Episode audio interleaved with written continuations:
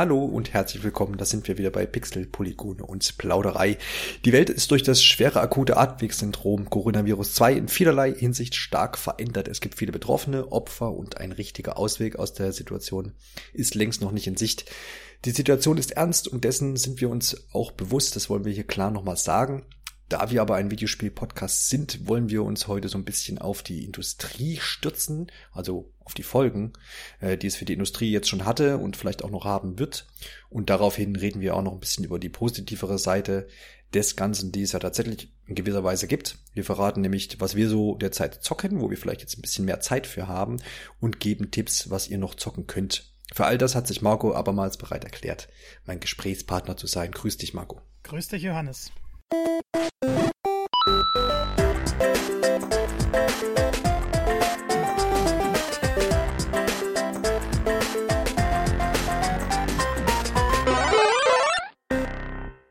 Anfang äh, stützen wir uns schon mal auf so ein paar Spiele, die, wenn man so sagen will, noch gerade rechtzeitig oder vielleicht auch zum rechten Zeitpunkt erschienen sind, die nämlich vielleicht so ein bisschen Antrieb auch jetzt durch diese Sache äh, bekommen haben, dass die Leute eben zu Hause sitzen, äh, gezwungenermaßen teilweise, oder einfach jetzt auch mehr Zeit haben, um Videospiele zu spielen.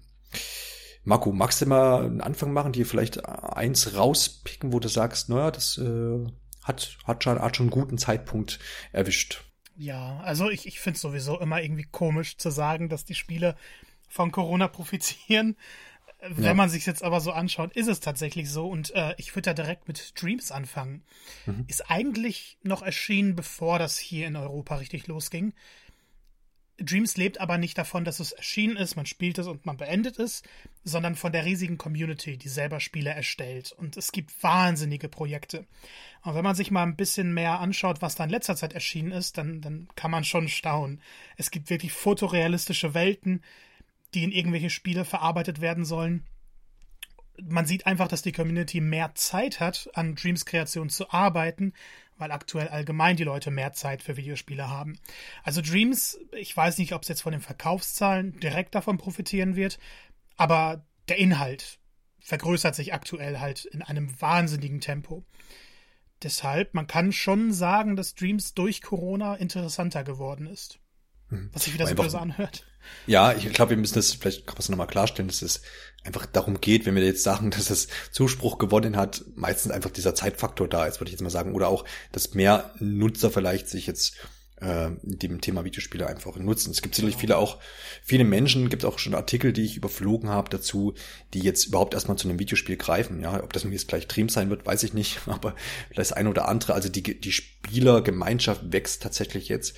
Ein weiteres Spiel, was sicherlich jetzt so ein bisschen da reingefallen ist, und da pick ich mir jetzt einfach auch gleich wahrscheinlich den, den, den ja, das erfolgreichste tatsächlich raus, äh, denn in Japan schon über drei Millionen Mal verkauft Animal Crossing, was auch hierzulande und auch in den USA ziemliche Erfolge feiert. Also wir merken das selber auf nintendoonline.de, es, es gibt kaum kein anderes, äh, kaum ein anderes Thema mehr, was da alles äh, besprochen wird, von Rübenpreisen über Dodo-Codes. Alles äh, ist immens wichtig und auch wir beide sind äh, doch stark damit beschäftigt, das Spiel zu spielen. Und ich denke, das rührt aber auch so ein bisschen, also zum einen würde ich jetzt behaupten, das Spiel hat, hätte auch ohne diese Situation einen großen Erfolg. Also das, das, das würde ja. ich schon, das, ne, das auf jeden Fall, das, das hätte auch so äh, groß eingeschlagen, das kann man auch ablesen an dem Hype, der auch schon vor dem ganzen Virus zu diesem Spiel herrschte. Äh, das wurde ja auch wirklich heiß ersehnt. Nur, ich denke, dass es aufgrund seines ja, friedfertigen Daseins, seiner heile Welt, Inselleben und, und dergleichen einfach halt jetzt auch wirklich ja so ein bisschen den Nerv vieler Leute einfach trifft, ja. Das hat sicherlich auch so ein bisschen psychologische Hintergründe. Man kennt das, man sitzt dann jetzt zu Hause oder geht teilweise natürlich noch arbeiten oder arbeitet von zu Hause und es trifft einen immer diese, diese ganze Nachrichtensituation trifft so ein bisschen auf einen ein und man möchte dann äh, dem äh, Eskapismus frönen und sich einfach abends oder wann auch immer ähm, ja anderen Sachen widmen und einfach mal vielleicht keine Nachrichten mitbekommen und auch äh, nichts von Corona. Und dann ist so ein Spiel wie Animal Crossing natürlich ja mit seiner heilen Welt und seinem seinem seinem gemächlichen entspannten Gameplay mit diesen ja stupiden, aber natürlich trotzdem irgendwie fordernden Aufgaben einfach genau das Richtige, glaube ich, um sich da einfach wirklich reinzuflüchten und mehrere Stunden am Abend oder wann auch immer da sich zu verstecken drin und äh, das Ganze auch zu genießen. Und das geht natürlich auch ja mit Freunden und, und, und äh, Bekannten über die Online-Funktion. Ich glaube, das ist auch nochmal ein netter Faktor. Kann man sich gegenseitig besuchen, Geschenke mitbringen und dergleichen. Ist ja auch so ein, so ein Ding, was man jetzt aktuell braucht. Ne? Also irgendwie Kommunikation mit anderen. Und da ist so ein Videospiel vielleicht auch ganz, ganz angebracht.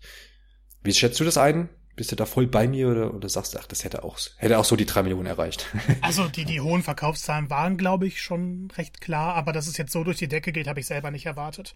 Hm. Ich lese auch von so vielen Leuten, die die Switch vielleicht für Mario Kart und, und Mario Odyssey daheim stehen haben, die jetzt aber gesagt haben, komm, Animal Crossing, alle spielen es, das sieht toll aus, das sieht niedlich aus, man kann sich entspannen, ich hol's mir. Man, man merkt ja gerade wirklich, dass es in der Videospielwelt das größte Thema ist. Wir haben eine Zeit, wo mehrere Blockbuster erscheinen und trotzdem ist Animal Crossing das Thema, das am meisten besprochen wird. Man hat es ja auch im direkten Vergleich gesehen, ähm, denn Doom Eternal ist ja am selben Tag wie Animal Crossing erschienen. Ist ein fantastisches Spiel, passt super da rein. Der Hype um Animal Crossing war dann aber doch größer. Was, was, ja. ich, ich glaube, das hätte ich mir nicht vorstellen können weil Doom Eternal nochmal eine andere Zielgruppe anspricht, aber dass Animal Crossing sich so stark erweitern konnte, ist beeindruckend.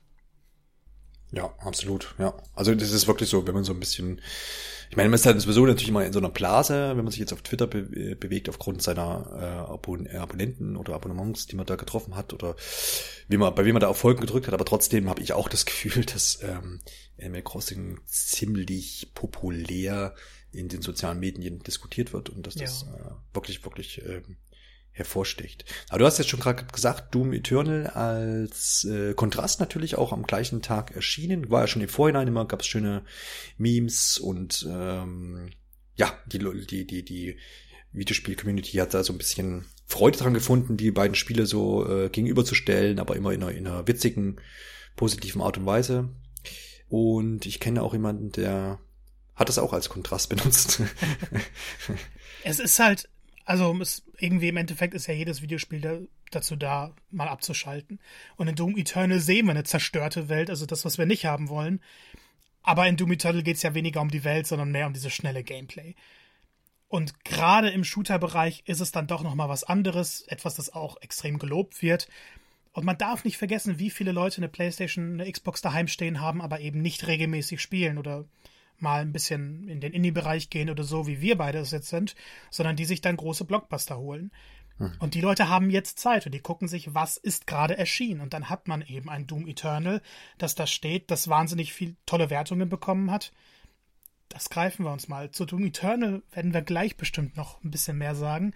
Äh, ich habe mich so in das Spiel verliebt, nachdem ich von 2016 eher enttäuscht wurde. Ein anderes Spiel, äh, wo ich doch überrascht war, wie erfolgreich es jetzt auch noch geworden ist, ist Half-Life Alex. Ich weiß nicht, hast du irgendwas davon mitbekommen, wie es zum Launch aussah? Also jetzt Verkaufszahlen und, und erfolgreich und habe nichts mitbekommen. Ich habe aber die positiven Wertungen gesehen und habe bei den Kollegen von Game 2 den Beitrag dazu geguckt, ähm, der auch sehr nett gemacht war und ihr von daher zumindest eine Ahnung, wie das Spiel funktioniert und, und, und was daran so gut ist, vor allem. Ja. Also man hat schon Half-Life Alex zu verdanken, dass VR-Brillen langsam Mangelware werden. Mhm. Ja, ähm, genau. Man kriegt sie noch, aber es gibt schon immer wieder Phasen, wo sie halt ausverkauft sind. Und mhm. gerade von Valve selber. Verkaufsmäßig ist es der größte VR-Hit bisher. Ich glaube, viele haben halt sowieso diesen Half-Life-Bonus erwartet und okay, es wird sich deswegen gut verkaufen. Womit ich weniger gerechnet habe, ist, dass Half-Life nochmal ein Meilenstein wird. Denn viele sagen, das ist bisher das beste VR-Spiel. Ich kann es leider selber nicht spielen, weil mein PC zu veraltet ist. Hm. Ich glaube, eine PlayStation 4 würde das auch gar nicht zum Laufen kriegen, wenn sie es jetzt portieren würden. Ja, es war auch mein, also es war auch mein Eindruck, dass es, ich meine, ich habe immer mal wieder Spiele gesehen in VR, ne, also Gameplay-Videos von der PlayStation 4 und das, die, die Bilder, die ich jetzt zu Half-Life Alex gesehen habe, das war schon beeindruckend. Also hätte, hätte ich jetzt nicht gewusst, dass VR, ich finde immer, sonst sieht man das teilweise natürlich, ne? Auch grafisch, besonders, besonders auf der PlayStation, finde ich zumindest. Da fand ich schon, das wird eine grafische Meisterleistung vermutlich, ne? Also gerade auch die Details bei jedem Gegenstand, die man so irgendwie in die Hand nehmen kann und interagieren kann, das ist schon, ist schon Novo, Novum. Ich, ich finde, ich finde das immer ein bisschen schwierig zu bewerten, weil man die Spiele mhm. in VR sehen muss, um den direkten ja, Vergleich zu haben. Ja. Es gibt Spiele, die sehen halt am Monitor besser aus oder mhm. erinnern eher an traditionelle Spiele. In VR merkt man dann aber, die Kantenglättung zum Beispiel wird dann ein riesiges Element, weil du es halt permanent siehst, auch im 3D-Raum. Und da sehen manchmal diese simpleren Spiele im Gesamtbild besser aus.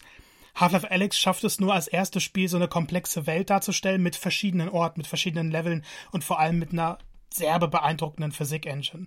Dabei wird noch eine tolle Geschichte erzählt. Äh, das Spiel ist nicht zu kurz. Du kannst wahnsinnig viel machen.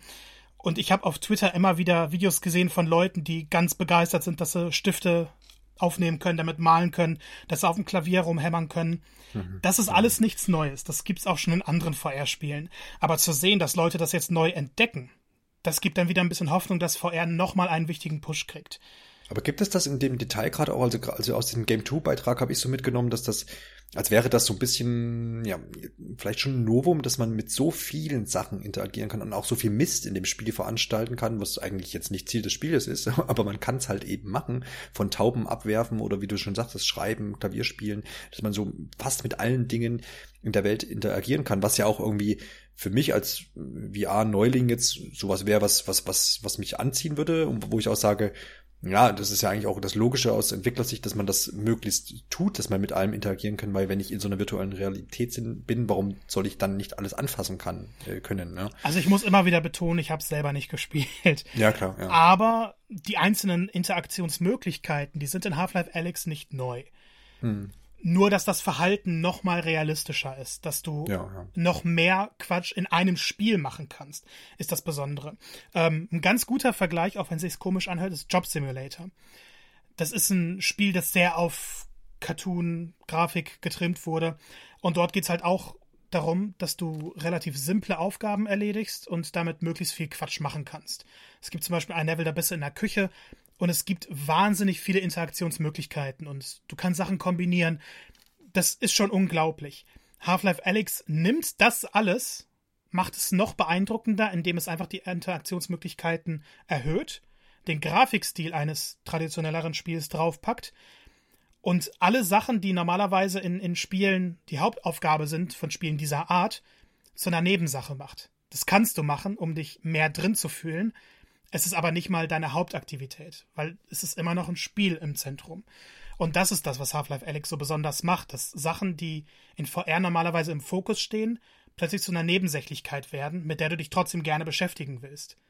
Und das macht ja. es halt zur glaubwürdigsten Welt bisher in VR. Ja, spielt da vielleicht auch das äh, mit rein, weil das wurde noch positiv hervorgehoben, dass das Gameplay an sich halt langsam ist. Ne? Also man kennt das aus einem normalen Shooter, da lade ich in einen Bruchteil von Sekunden irgendwie nach. Dort muss ich tatsächlich diese Handbewegungen äh, auch irgendwie nachvollziehen, die ich da, die ich da mache. Äh, was ich auch schön fand, man kann äh, sich hinter einer Tür zum Beispiel decken und dann, indem man den ähm, Controller, also sprich seine Waffe, dann in den Türspalt reinsteckt, kann man schießen und so in die Ecke gucken. Also das fand ich sehr, was sehr realitätsnah, wenn man davon sprechen möchte jetzt. Ich ja, jetzt aber das, das sind halt Sachen, die gibt's in anderen VR-Spielen auch. Okay, ja, okay. Nur, nur Half-Life packt neu. alles zusammen. Also ich möchte, weil es wird immer wieder gesagt, dass Half-Life so viele Sachen so viel neu macht. Und ich muss immer wieder dazu sagen, die Sachen sind nicht neu. Die sind noch mhm. nie mit so viel Feinschliff in einem Spiel gewesen. Aber ähm, es gibt zum Beispiel so, so kleinere Titel, Crisis VR Gate. Das, das spiele ich gerne auf Oculus Quest. Und da fängst du an und du stehst, also es ist ein Schussgefecht in einer Bank und du stehst erstmal in einem Auto. So, und du musst dann wirklich gucken. Ähm, du, du kannst ein bisschen durch das Fenster gucken, aber dann sehen dich die Gegner. Du kannst dich ducken, du kannst unter das Auto hergehen, richtig mit deinem Körper. Ähm, es ist schwer, diese ganzen Sachen im Vergleich zu sehen, wenn man VR noch nicht in dem Maße ausprobiert hat. Ja, ja, ja. Aber wie gesagt, ich möchte Half-Life Alex nichts absprechen, weil in dieser mhm. Art mit einer dermaßen großartigen Perfektion hat es noch keiner geschafft. Ja, also können wir zusammenfassen, äh, Half-Life Alex bildet quasi die Essenz aus allem, was wir so, äh, ja. bisher kannten und hat es, hat es so ziemlich zur Perfektion anscheinend geführt. Also ich glaube, IGN war es, die gesagt haben, es kann Jahre dauern, bis jemand äh, die Qualität von Half-Life Alyx in VR erreichen wird und mhm. noch sehr viel länger, bis das jemand übertreffen wird. Ja, wurde, glaube ich, auch ein paar Jährchen dran gearbeitet. Ne? Also ich habe es jetzt nicht genau auf dem Schirm, aber es Ja, sie haben es lange geheim gehalten. Genau, es hat, hat mich, ja, aber es hat mich auch überrascht, dass es tatsächlich so eine lange Entwicklungszeit war. Auf jeden Fall ähm, soll wohl auch das Ende so ein bisschen in Richtung ja, Half-Life 3 letztendlich äh, zumindest Hoffnung geben. Aber das ist ein, ein, ein alter Käse, der schon seit viele Jahre ja. im, im, im, im, im Tiefkühlfach liegt. Aber man, man muss, glaube ich, jetzt wieder die Hoffnung erneuern, weil viele dachten halt, Half-Life 3 kommt nicht mehr, weil weil Valve es nicht mehr drauf hat. Das hört sich so ein bisschen mhm. böse an, aber viele der alten Entwickler sind weg und äh, die Half-Life-Marke wird halt zum Stillstand gebracht, weil man nicht mehr das Gefühl hat, man kann was Innovatives rausbringen. Jetzt haben sie gezeigt, das Team, das zumindest an Alex gearbeitet hat, hat's voll drauf und kann neue Maßstäbe erreichen. Das jetzt bitte in Half-Life 3. Genau, also ich denke, irgendwann wird schon halt soweit sein. Ne? Hast du noch ein Spiel, was da so ein bisschen mit rein? Äh, Resident Evil ist noch erschienen, ein Resident Evil 3 Remake. Genau. Ich habe dann da jetzt, da bin ich so ein bisschen, also ich habe mir vor kurzem, es kann aber auch schon wieder ein Monat her sein, das Resident Evil 2 Remake mal gekauft, auf jeden Fall auf der PlayStation, aber noch nicht gespielt. Ich hab, komme dazu später noch, was ich eigentlich so gespielt habe. Aber es liegt schon mal bereit, weil da habe ich schon Bock drauf. Aber ich muss genauso auch noch sieben nachholen. Ich bin da so ein bisschen oh, eingeschlafen. Also mein letztes wirklich intensives Resident Evil Erlebnis war 5 auf der Xbox 360 und danach habe ich auf dem 3DS die Revelations äh, gespielt. Aber Revelations ja. war für ein 3DS großartig. Ja, ja, auf jeden Fall. Um, ich, das nee, Resident Evil 7 spielst durch. Das ist, das ist so gut. Ähm, es gibt jetzt auch schon Gerüchte um Resident Evil 8, dass es halt die 7-Formel mit der 4-Formel verbinden will. Also, mhm, ja. in der also so, ja, also 4 habe ich auch gespielt, genau. Es wird toll. Ähm, das 2 Remake ist, glaube ich, das bessere Spiel als 3 also Remake jetzt Vergleich direkt. Habe ich so den Eindruck bisher 3 auch. 3 hört sich aber mehr nach einem Spiel für mich an, weil ich Resident Evil 2 hm. nicht durchspielen kann. Ich krieg so viel Schiss dabei und, und nee, es geht nicht. Gerade wenn Mr. X auftaucht und ich hm. durch diese Gänge jagt, das kann halt jederzeit passieren. Also äh, Resident Evil 3 ist ein bisschen actionlastiger oder was? Genau, es ist actionlastiger, ja. es ist linearer, ja. du hast nicht hm. mehr dieses Puzzleraten, bla bla bla. Und die Szenen, an denen Nemesis vorkommt, wenn ich mich jetzt nicht vertue, ähm, die sind geskriptet. Das heißt, er kann nicht mehr jederzeit auftauchen, sondern nur, wenn die Macher es bestimmt haben. Und das sieht halt eher nach etwas für mich aus, weil ich dieses Zufallselement nicht abhaben konnte. Das ist wahrscheinlich als Spiel besser, nur für mich als Spieler war es. Also mein Spielertyp kann das nicht abhaben, ohne in Panik zu verfallen. Ja, also Metascore sagt Resident Evil 3 80 und äh, Resident Evil 2 aber 80 ist ja immer noch eine Traumwertung. Also. Ja, ja, auf jeden Fall. Und man also, muss halt ja. auch sehen, dass das Originalspiel ähm, etwas anders auch war im Vergleich zum Zweier. Ich glaube, jetzt haben sich nur viele dran gestört, dass es nur eine Route gibt. Und im Original war es halt so, dass man an bestimmten Punkten Entscheidungen treffen konnte. Und dadurch hat sich dann auch das Ende verändert. Jetzt ist es ein lineares Abenteuer. Ist, ist eine Sache, sollte man im Hinterkopf haben, aber es ist trotzdem ein gutes Spiel. Ja. Capcom hat auch ab äh, aktuell äh, Umfragen irgendwie gestartet, habe ich jetzt kürzlich gelesen, ob man, ob, also an die, an die, an die Nutzer, an die, an die Videospiele, äh, ob man denn sich weitere Remakes wünscht. Ich denke mal, das ist, äh, ist positiv ausgefallen. Also man wird da wahrscheinlich den Weg auch noch weitergehen. Ich meine, es gibt noch genug Resident Evil-Titel, die, die, remastered äh, werden könnten. Was wären das? Würdest du dir da irgendwas rauspicken wollen, wo du sagst, ey, als nächstes dann bitte vier oder Zero oder ja, ich, ich denke, die einzig richtige Antwort lautet Code Veronica. also, genau. Ja, ja aber im, im Endeffekt, ich finde, wir haben jetzt zwei fantastische Remakes gehabt. Man kann überhaupt schauen, muss man jetzt alle Resident Evil Teile in diese Moderne bringen. Ich finde Code Veronica, weil es eben aus dieser Zeit noch stammt, passt ziemlich perfekt dazu. Ich wünsche mir jetzt kein Resident Evil 4 Remake, weil das Spiel halt noch zu aktuell ist. Ja, ich glaube auch, dass das Spiel ist, ist auch gut gealtert. Ich wüsste auch nicht, also man hat ja jetzt bei zwei und auch bei drei sicherlich, soweit ich das jetzt überblicke, halt auch ein paar Sachen angepasst, die jetzt einfach in der Moderne dann besser funktionieren. Ähm, was in vier ja jetzt gar nicht nötig wäre. Also so jetzt aus meiner Perspektive. Ja, ich, ich war nie der größte Fan von Teil 4, muss ich dazu ja. sagen. Aber ich weiß nicht, was man daran jetzt groß besser machen würde, ohne mhm, was zu mhm. verändern. Ja klar, abseits von Grafiken. Genau. Und dann kann man lieber einen neuen Teil bringen, der sich an vier orientiert, mhm. als versuchen, also wenn, wenn du dir zwei und drei anguckst und vier, dann ist klar, welches Spiel eine Überarbeitung braucht und welches nicht. Ja, genau, ja. ja, ja. Also ich, ich würde mich freuen, aber sie machen es ja auch. Also die Gerüchte zu acht, die häufen sich ja und die decken sich langsam alle. Ja. Das ja, ist ja, ja nicht klar. so, dass Stillstand drin bleibt. Warum sollte man das auch tun? Aber ich glaube auch, dass sie den, den Remaster-Zug auch weiterfahren, solange das so erfolgreich ist. Also dann macht das ja jeder Publisher. Also, ja. es ist halt die Frage, welche Titel sie noch, weil zwei waren sicherer Gewinn, als sie das Konzept stehen hatten. Und ja. drei, jetzt gibt schon ein bisschen mehr Kritik unter den Fans, aber es ist immer noch toll. Hm. Wie viele Spiele kann man in dieser Art remastern und dabei erfolgreich bleiben? Hm.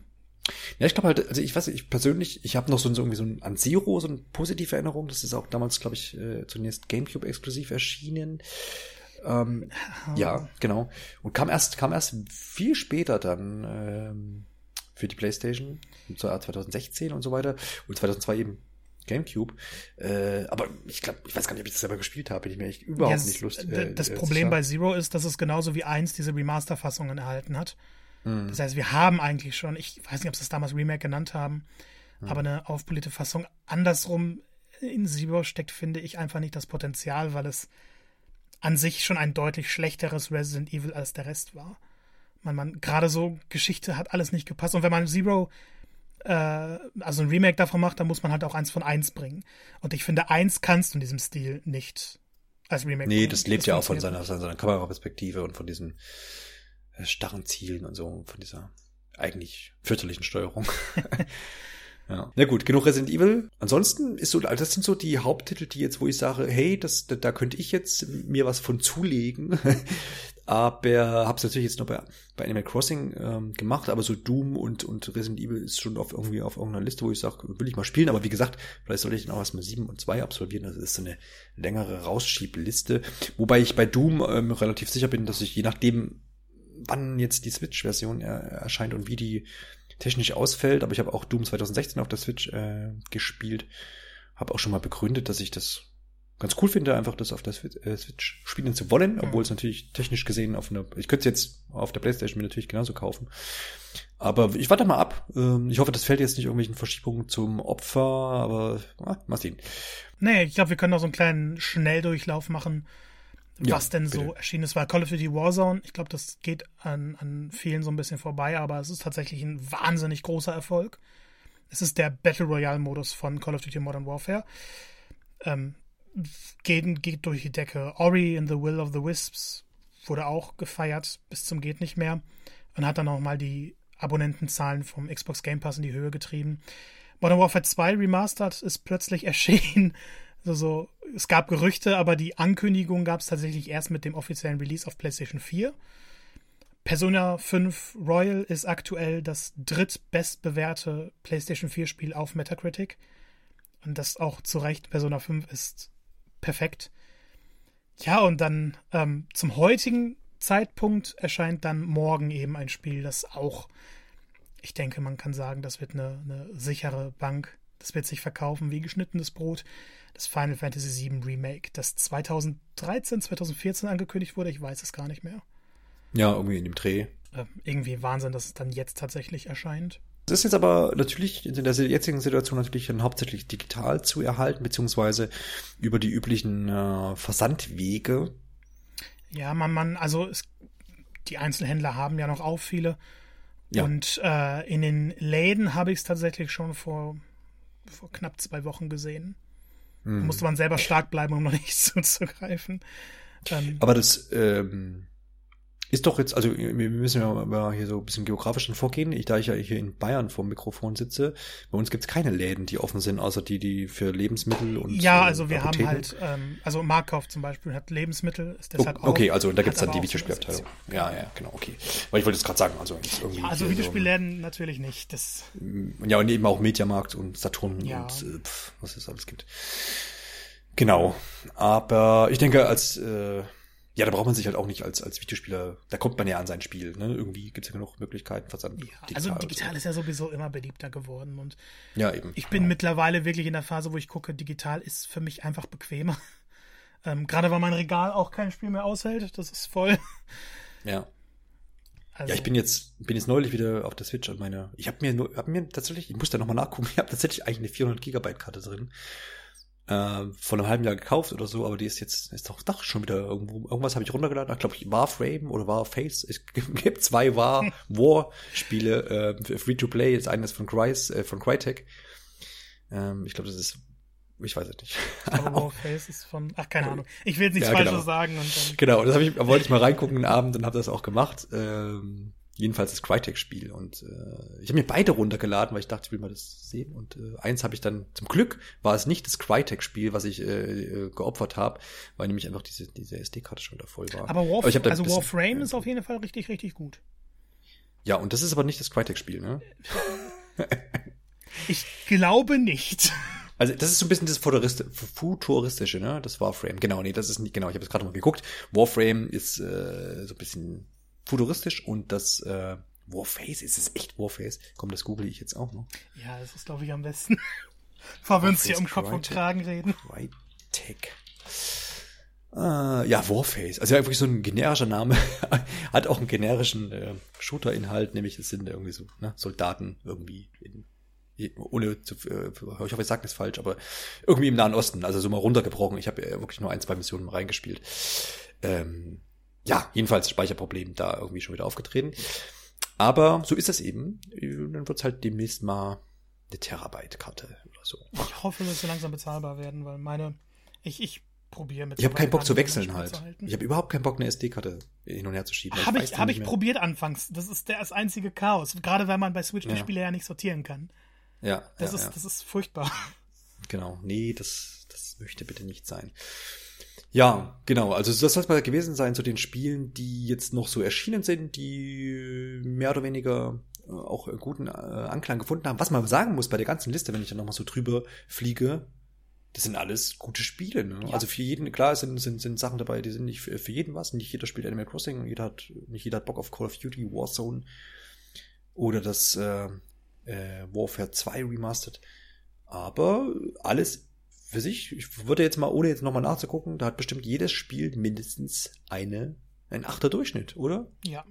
Also ja. Ich, das Wahnsinn. ist der absolute Wahnsinn, was die Qualität angeht, was wir in diesen ja, etwas über drei Monaten jetzt bekommen haben. Ja, ja, also von daher nicht verkehrt, da ist bestimmt für jeden was dabei und äh, von daher ist man da ganz gut versorgt. Der Backlog ist erstellt. Der Backlog ist erstellt oder er wächst, wie auch immer. Deswegen darf man sich eigentlich gar nicht beschweren, dass auch Spiele jetzt äh, verschoben wurden, würde ich mal sagen. Es sind noch gar nicht so viele, wie man vielleicht jetzt äh, erwarten würde aufgrund der Situation, aber wir wollen sie dann doch mal auflisten. Lange gewartet hatten wir schon auf äh, die Outer Worlds äh, für Nintendo Switch. Ähm, ist jetzt vom 6. März auf 5. Juni verschoben worden. Das ist äh, soweit okay, aber da wurde wirklich auch der Grund genannt, Corona-Virus und äh, dass man einfach jetzt die Zeit noch benötigt. Ich fand den Zeitpunkt auch ziemlich spannend. Ähm, Wann das angekündigt wurde, also die Ver Ver Verspätung angekündigt wurde? Genau, weil, weil das ja. war ja das erste Spiel, das wegen Corona verschoben wurde. Mhm. Und es wurde zu einem Zeitpunkt verschoben, als das Thema hier in Europa noch nicht angekommen ist. Also wir wussten alle, was es ist, aber hätten uns mhm. niemals vorstellen können, dass die Welt jetzt so aussieht. Ja, genau. Und ähm, man, man hat dann, glaube ich, so als Videospieler gemerkt, oha, das geht in China anscheinend doch schon ganz schön auf die Industrie. Ja, ja, ja, auf jeden Fall. Magst du fortfahren? Someday You'll Return ähm, ist eher ein kleines Spiel von einem Entwicklerstudio, das auch seit 2014 keine Spiele mehr gebracht hat. Wurde jetzt ein bisschen verschoben vom 14. April auf den 5. Mai. Ähm, ich finde es trotzdem schade, weil ich wirklich Lust darauf hatte. Es ist eines dieser First-Person-Horror-Spiele, das aber sehr stark von Titeln wie Silent Hill inspiriert wurde. Geht um einen Vater, seine Tochter ist verschwunden. Er sucht sie, wenn man sich den Trailer anschaut, merkt man schon, aber das geht wirklich in psychologische, albtraumhafte Welten. Ähm, es ist, gibt dunkle Mächte. Der Hauptcharakter muss sich mit seiner Vergangenheit auseinandersetzen. Da steckt deutlich mehr hinter. Und ich liebe diesen psychologischen Horror aus der ersten, also aus der First Person, wenn dabei dann noch so eine verwirrende, aber sehr atmosphärische Geschichte erzählt wird. Ähm, ist jetzt aber weniger als einen Monat die Verschiebung. Ich glaube, hier lag es wirklich daran, dass der Feinschliff im Homeoffice nicht so gut funktioniert, als wenn man sich im Büro trifft.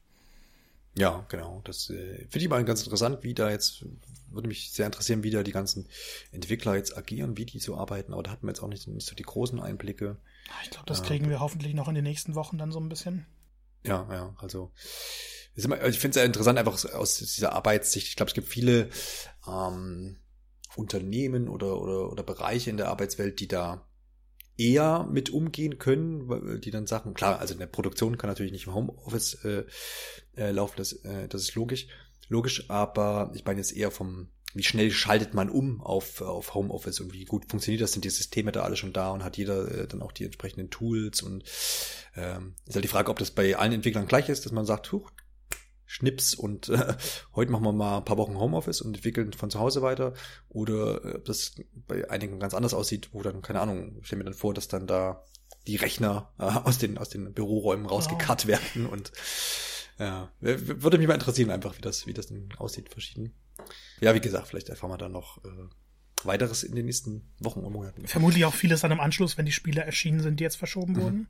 Ja, ja, das wird Entwicklerdokumentation. Ja, Wasteland äh, 3 ist das nächste, was es dann getroffen hat. Ursprünglich sollte das am 19. Mai erscheinen und wurde jetzt auf den 28. August in, mitten in den Sommer reingeschoben. Nachfolger logischerweise zu Wasteland 2, das damals 2015 bzw. 2014 schon für Windows bzw. für den PC erschienen ist. Ein Rollenspiel, so ein bisschen aus isometrischer Draufsicht, habe ich überhaupt noch keinen Kontakt äh, gehabt. Ist mir aber irgendwie, ist mir aber irgendwie ein Begriff. Also es scheint wohl ganz gut zu sein. Jo, Wasteland ist halt eine, eine klassische Reihe. Ich weiß nicht, wann der erste Teil erschienen ist, 1900 irgendwann. Und äh, Leute hatten immer Bock auf den zweiten Teil. Dann kam Kickstarter. Und äh, ich möchte jetzt einmal kurz gucken, nicht, dass ich was Falsches erzähle, wer es dann entwickelt hat. In Exile Entertainment, genau. Die kennen sich ja sowieso aus, was das Genre angeht, äh, gehören jetzt zu Microsoft und die haben dann auch nach dem Erfolg vom zweiten Teil, der sogar für Nintendo Switch erschienen ist, gesagt, wir machen einen dritten. Ähm, der zweite war interessant, hatte aber zum Launch ziemlich viele Probleme. Es gab dann später einen Director's Cut, der das alles behoben hat, viel Feinschliff reingebracht hat. An Wasteland 3 sind die Erwartungen jetzt größer. Und ich hätte sowieso noch mit einer Verschiebung gerechnet, ähm, weil es einfach ein Spiel ist, das Feinschliff benötigt, um dann auch die guten Wertungen zu bekommen. Und weil das beim zweiten gefehlt hat, wusste man jetzt nicht so genau, wird der große Hit oder wird man wieder erst enttäuscht und muss auf ein Update warten. Ähm, deswegen, ich habe jetzt nichts dagegen, dass es verschoben wurde und glaube auch ohne den Virus wäre es nicht ganz realistisch gewesen, dass das Spiel noch am 19. Mai erscheint. Ja. Wurde auf der Gamescom im Vorjahr umfangreich auch präsentiert, gab es einiges zu sehen von. Ähm, ja, wie gesagt, dann im Sommer muss man einfach noch ein bisschen warten. Und dann gab's zwei wirklich große Spiele, eins davon äh, sicherlich am größten. Also ich nehme mal das Meinst kleinere vorweg. ich nehme mal das kleinere, also je nachdem, aus welcher Sicht man das dann sieht, aber ja, ein kleineres, aus, aus meiner Sicht ein kleineres Spiel vorweg, nämlich Iron Man äh, VR, wurde verschoben. Hast du da das Datum parat? Oder? Das ist mir jetzt auch überhaupt nicht im Kopf. Nö, es, es sollte im Mai erscheinen. Hm. Es wurde auch, vorher auch schon, ne? Unbestimmte Zeit verschoben, Iron Man, glaube ich. Ja, ja, also das, das tat mir so ein bisschen leid, weil das andere Spiel, zu dem wir gleich kommen mhm. werden, ähm, das wurde in allen Überschriften genannt und einige Artikel hatten sogar Iron Man VR vergessen, obwohl beides zeitgleich verschoben wurde. Und ja, sollte im Mai erscheinen, wird auf unbestimmte Zeit verschoben.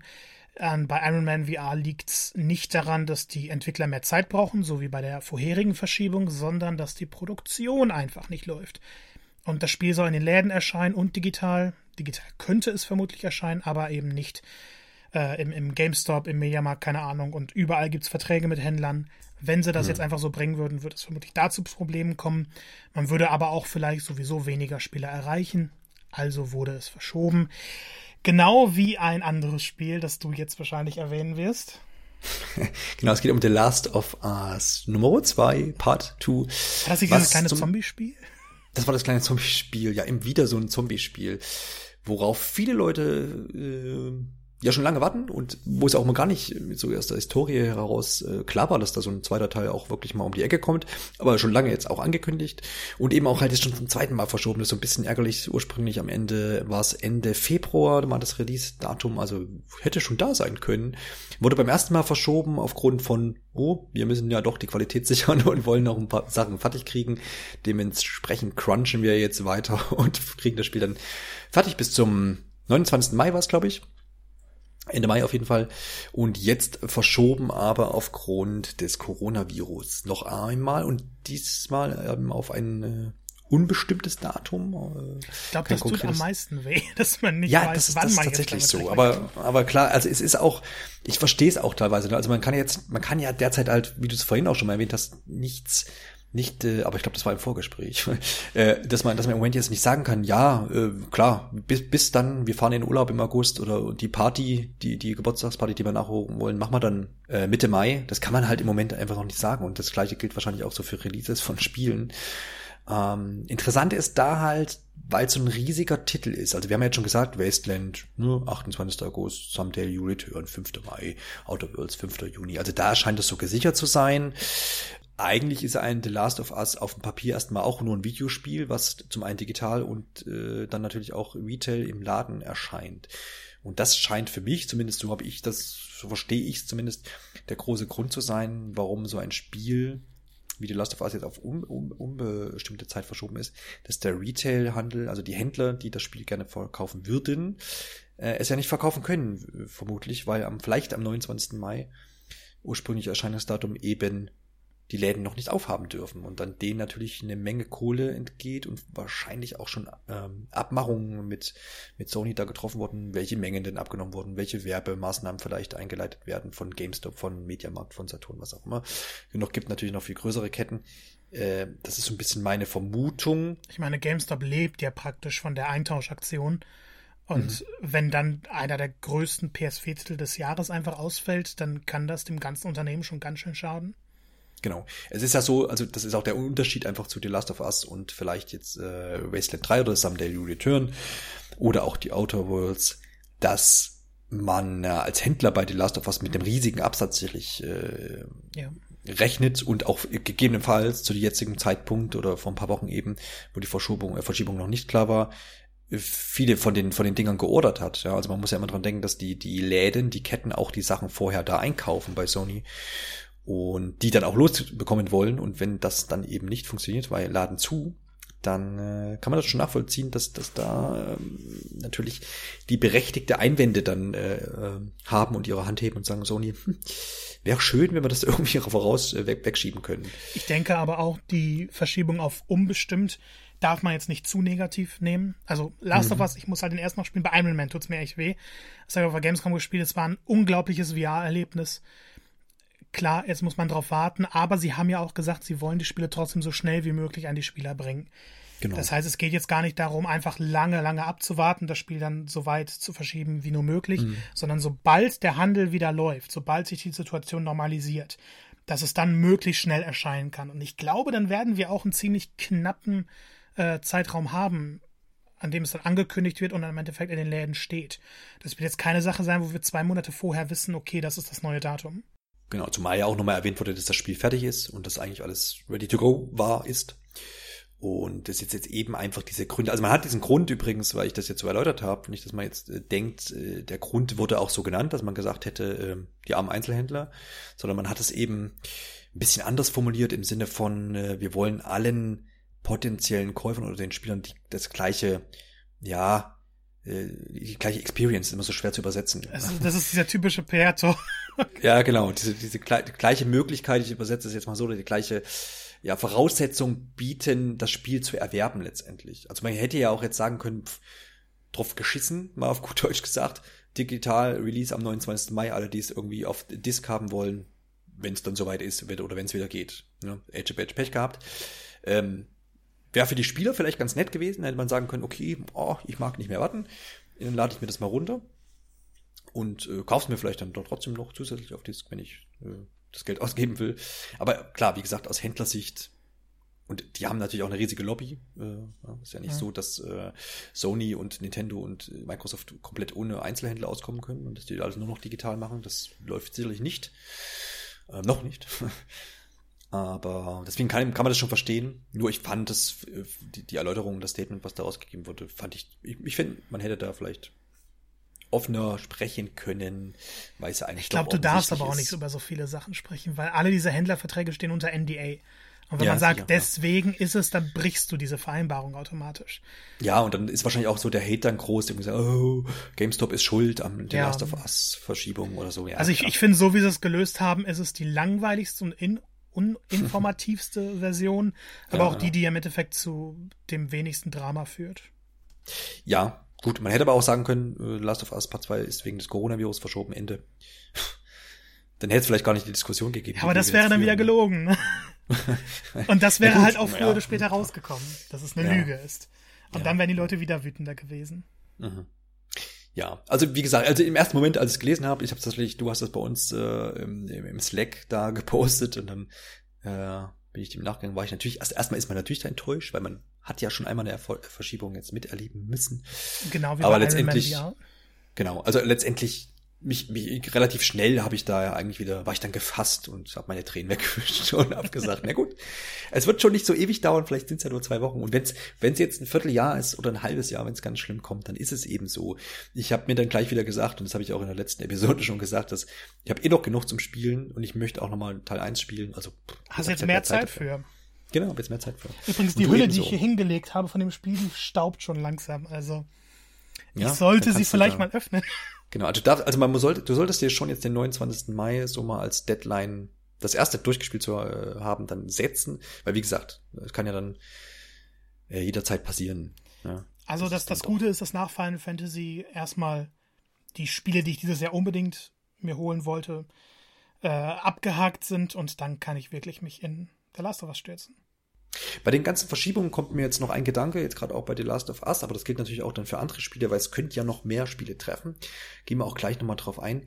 Ähm, kannst du dir vorstellen, dass, sagen wir, ich meine, jetzt die, Situation in den USA ist dann wirklich ziemlich drastisch im Moment, wenn man jetzt äh, dort die äh, Opferzahlen sich auch anguckt und, und die, die Verbra Verbreitungsrate, da sind wir ja in, in da sind wir ja hierzulande ja noch einigermaßen klimpflich, wenn man es jetzt mal sagen möchte, zumindest im, zum jetzigen Zeitpunkt.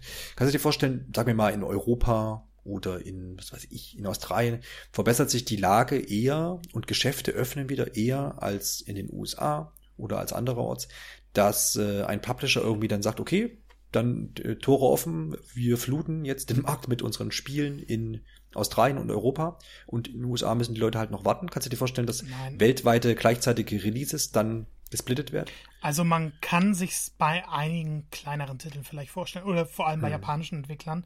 Mhm. Aber wenn wir jetzt mal The Last of Us wirklich als Beispiel nehmen, das wird niemals passieren. Nicht nur, weil es ein amerikanischer Entwickler ist, ähm, sondern weil es einfach den Markt irgendwo töten würde. Jeder, der es spielen möchte, würde sich dann entsprechend einen europäischen Account anlegen, um die digitale Fassung zu holen. Importe würden durch die Decke gehen. Äh, die Preise wären im horrenden Bereich.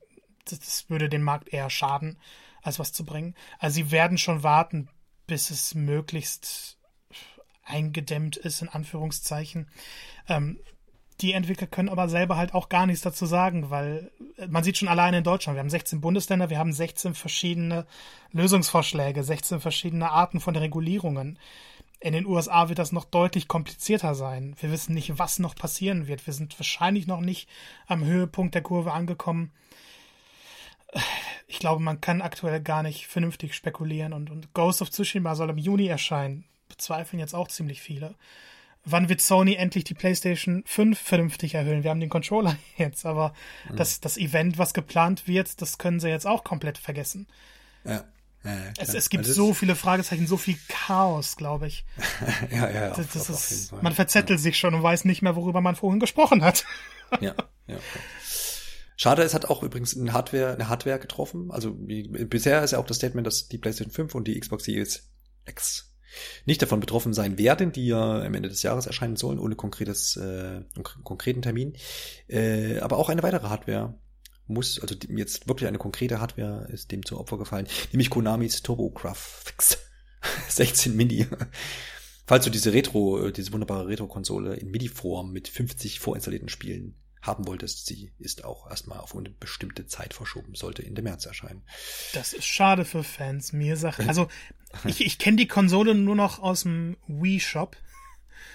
Gab's ja, auch ja stimmt, genau. Und, und, da konnte es auch schon nicht aussprechen.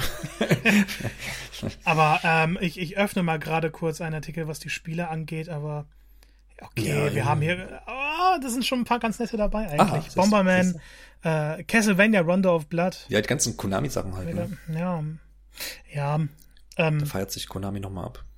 Ja. Die Sache ist halt, dass ich mir, was die Mini-Konsolen angeht, Äh, ich habe mich da auf die Nintendo-Sachen gestürzt, auf die, auf den PlayStation Classic, als ein Preis gesunken ist.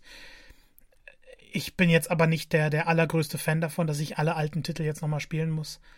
Und nee, also mir ging das tatsächlich auch so, als beim SNES Mini und NES Mini, die habe ich mir gekauft und habe ein paar Mal ein bisschen rumgedattelt, aber ja, man hat ja, hat ja, hat ja teilweise in den letzten Jahren auch schon über die Virtual Console und so, hat man Sachen auch wieder nachgeholt und es ist bei mir auch mehr so ein Sammlerding gewesen. Ich habe hab, äh, hab ein altes SNES e und ein altes NES und da habe ich halt die Mini-Variante dazugestellt. Das sieht nett aus. Ja. Ich freue mich. Äh, und das, das ist es dann aber auch tatsächlich. Ich finde immer, es ist cooler, auf der Mini-Version zu spielen und praktischer, wenn die Titel einfach im eShop erscheinen würden. Genau, deswegen finde ich eigentlich, finde ich es auch ganz cool eigentlich, dass man die, dass es die die äh, Retro-Controller quasi, äh, NES und SNES quasi ja. für die Switch auch gibt. Das ist hat auch, finde ich auch, finde ich, mache ich auch total gern. Also ähm, mit den alten Controllern quasi dann wirklich die, die alten Spiele zu spielen und das aber gerne dann eben auch auf der Switch, die ja umfangreich mit SNES und NES-Titeln versorgt wird. Yay. Das wäre jetzt, das wäre doch mal eine Nintendo-Geste jetzt, oder halt, also viele Firmen haben ja jetzt tatsächlich, ähm, also Ubisoft hat immer so Gratis-Wochenenden jetzt gemacht, haben ein paar Spiele rausgehauen, die man da dann gratis spielen konnte. Ähm, ich glaube auch Square hat das gemacht, ich glaube mit, mit Tomb Raider.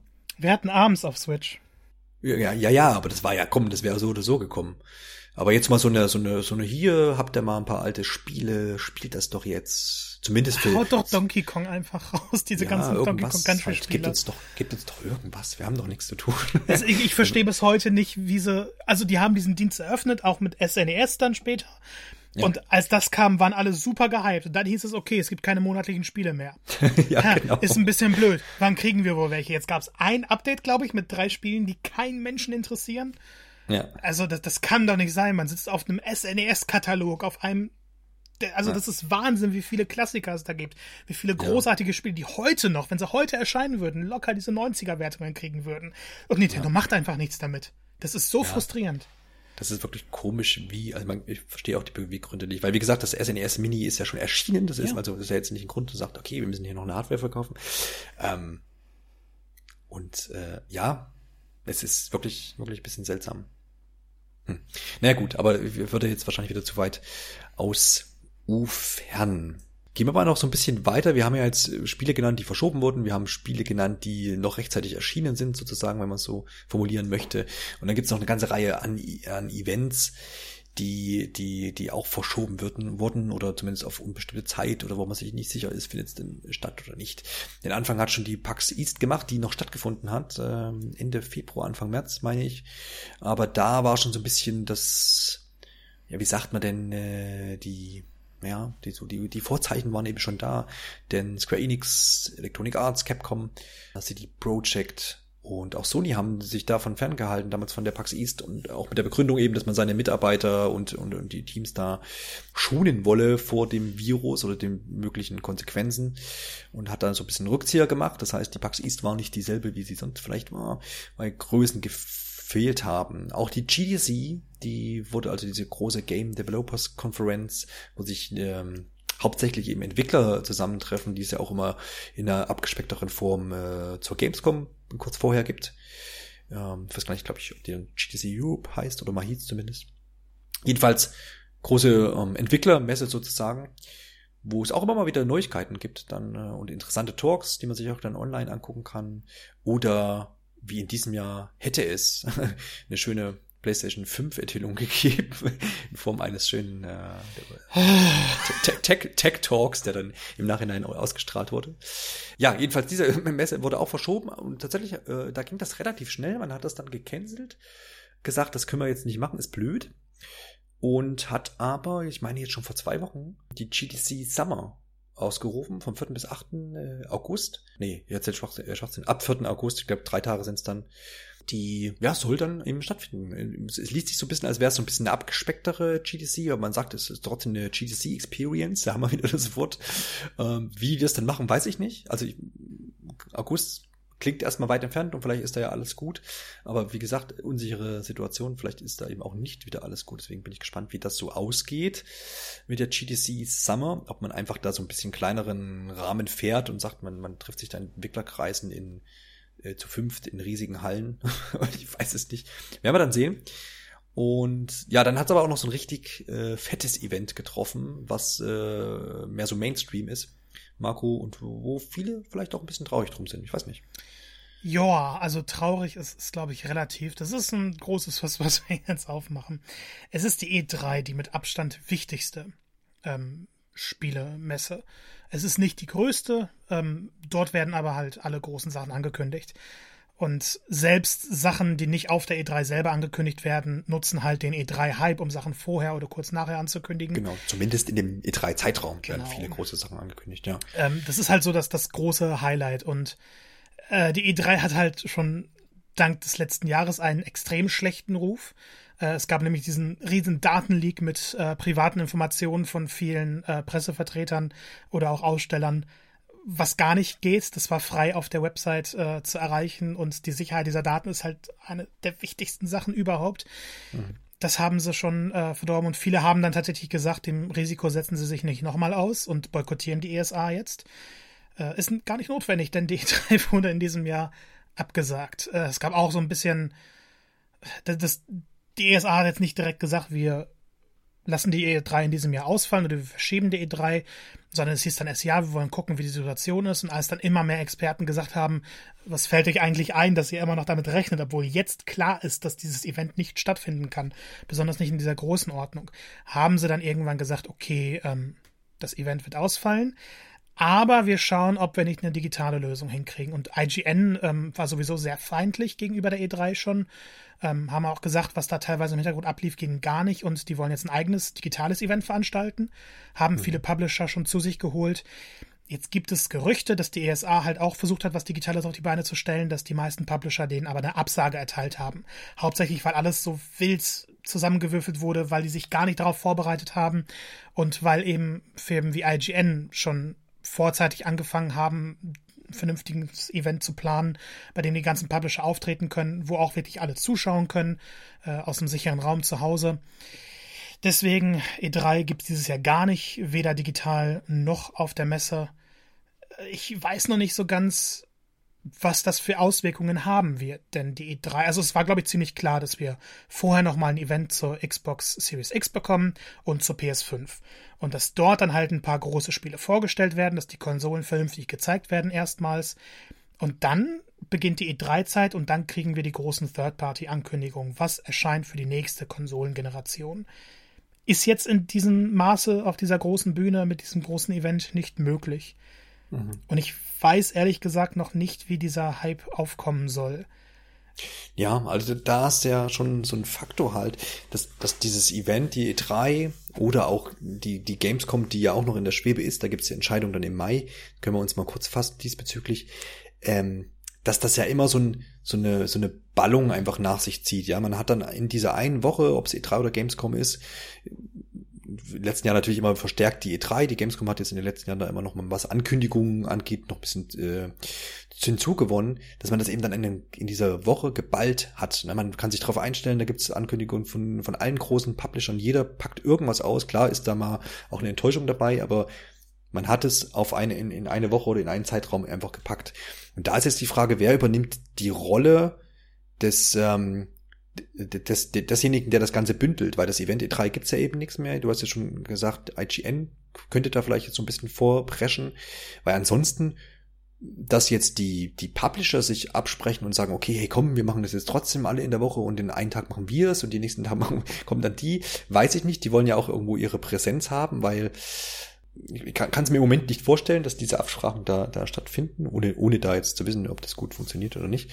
Aber wenn natürlich jetzt so ein großes, ähm, großes Medium wie IGN sagt, okay, wir stellen da irgendwie was auf die Beine, ich meine, die haben ihre ihre Technik dazu, die haben ihre ihre Studios, die haben auch die Expertise dazu, zu sagen, okay, wir holen den und den an den Tisch, wir haben die und die ähm, Premiere, die wir da jetzt irgendwie raushauen, die haben auch die Reichweite auf jeden Fall. Ne? Darf auch nicht vergessen, ähm, dass kein Videospielmedium so gut in der Industrie verbunden ist wie IGN. Mhm, genau, ja, genau. Also die haben da auch ihre, ihre Fühler, die sie da ausstrecken können und sagen, hey, kommt mal vorbei und präsentiert das und das Spiel. Also das wird, wird interessant sein, ob die das dann so, so wuppen können und ob dann das das Gleiche ist. Und wenn sie es gut machen und, und, und das diese Woche vielleicht auch tatsächlich, wir wissen ja noch nicht, wie sie, wie, wie sie gestaltet wird, aber man kann sich ja schon vorstellen, zumindest bei vielen auch die Erwartung da, dass diese E3-Woche, dieser Zeitraum Anfang Juni, ja doch noch dann eben unser Zeitraum ist, auf, auf den man sich freuen kann irgendwo. Ähm, ob das dann eben zentral durch IGN meinetwegen verwaltet wird und dass da trotzdem irgendwas abgefeiert wird. Und wenn das, wenn diese Woche aus, aus, aus Fansicht und auch aus Publisher-Sicht gut gelaufen ist, nur halt nicht mit der Möglichkeit irgendwie, dass Leute das anspielen können, jetzt, äh, also äh, in der Öffentlichkeit, weil die E3 hatte ja auch immer so einen gewissen Teil an Öffentlichkeit in den letzten Jahren. Wobei das ja Abse immer, also man, man darf nicht vergessen, dass die E3 hauptsächlich eine Messe für Fachpresse ist und dann eben noch dieser ja, genau. Besucherbereich da war. Ja. Aber das war nie so groß wie jetzt zum Beispiel die Gamescom. Das war immer deutlich kleiner gehalten für normale Besucher. Genau, was ich sagen wollte, wenn das Ganze gut läuft diese Woche, dann ist ja fast klar, dass, dass es im nächsten Jahr dann auch keine E3 mehr braucht. Ne?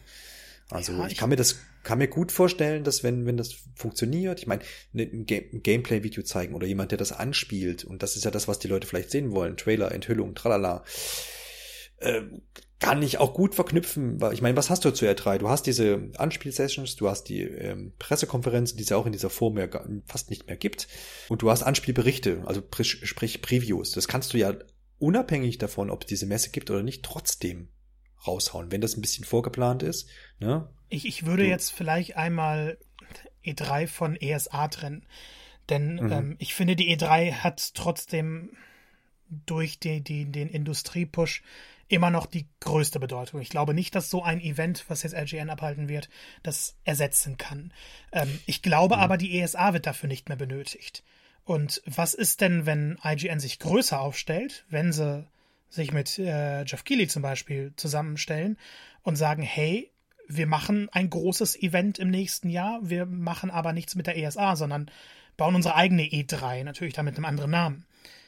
Ich glaube, das könnte dann deutlich größer werden und die, die Entertainment Software Association ja, die hat einen schlechten Ruf, der lässt sich nicht mehr so leicht retten und sie haben jetzt schon die E3 für nächstes Jahr angekündigt, aber ich kann mir vorstellen, dass wir nächstes Jahr vielleicht sogar zwei Events kriegen und dass das dann der große Showdown wird.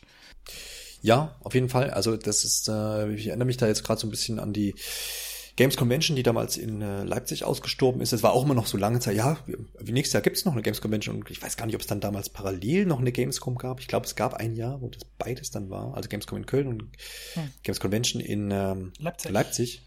Genau, äh, ich glaube, das gab ein Jahr, wo das parallel war. Das ist dann auch da die Games Convention weggestorben. Man darf auch nicht vergessen, die ESA ist halt immer noch ein Riesending.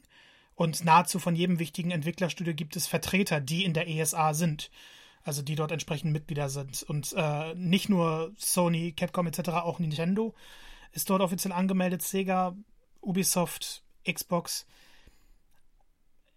Das, das, wird, das wird ehrlich gesagt wirklich schwer. Je mehr man sich das Thema anguckt, desto weniger weiß man, wie nächstes Jahr ablaufen wird. Und ob die ES einfach ersetzt werden kann. Ähm, DSA verliert aber auch regelmäßig Mitglieder und dieser Datenleak im letzten Jahr, man darf nicht unterschätzen, was für Riesenschäden das angerichtet hat das Vertrauen ist halt weg und das kann nicht einfach wiedergeholt werden. Ja, also das wird auf jeden Fall zum einen für dieses Jahr spannend, wie sie dieses, wie sie diese ganze Sache lösen.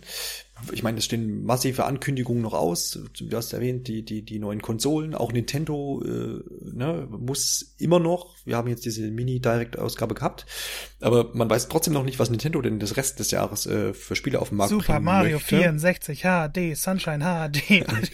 genau, also diese Gerüchte gibt's ja bei uns auch nachzulesen. Äh, also es soll ja angeblich ein großes Super Mario-Jahr äh, aufgrund des Jubiläums 35 äh, Jahre Super Mario abgefeiert werden mit zig Remakes und dem Vergnügungspark und dem Film, am besten wahrscheinlich einen Trailer zunächst dafür. Ich kann mir nicht vorstellen, dass der, der Film noch dieses Jahr erscheint, aber ich kann mir so einen Teaser-Trailer vorstellen. Ähm, und allen Pipapo. Also vielleicht wird das Super Mario, ja, aber jedenfalls stehen diese Ankündigungen von Nintendo und den anderen Publishern natürlich noch aus. Und das muss alles irgendwann stattfinden. Und ich glaube, das wird spannend, ob das tatsächlich in diese erste Juni-Woche gepackt wird oder ob man sich dafür jetzt mehr Zeit nehmen muss.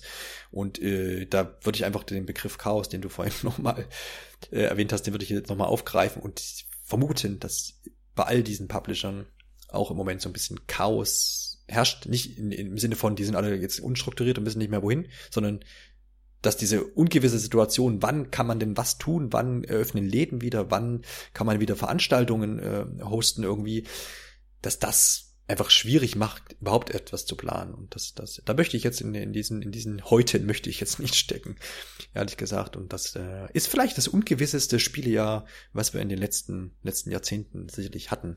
Das ist ein blödes Timing, dass es ausgerechnet das Generationenjahr wieder wird. Ja, ja, ja, klar.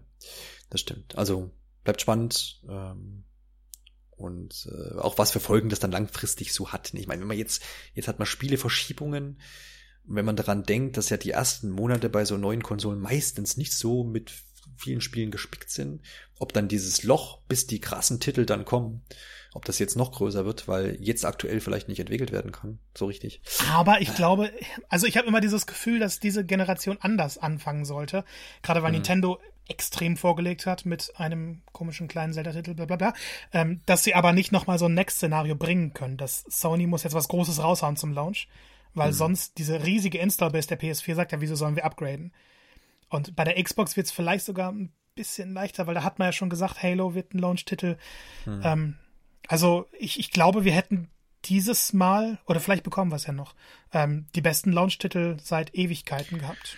Ja, vermutlich schon. Also ich denke auch, dass zumindest dieses eine dicke Spiel äh, da sein wird, ne, äh, zum Release. Uncharted 5. Nee, aber. ich will es, Nein. fertig. Das bringen sie mir. Naja, nee, nee, das ist wirklich mega unrealistisch, Marco. Also da muss ich dich beim Namen. Nein! Nein, doch, finde ich schon. Und, ähm, nee, da kommt dann höchstens der Last of Us 2 äh, DLC.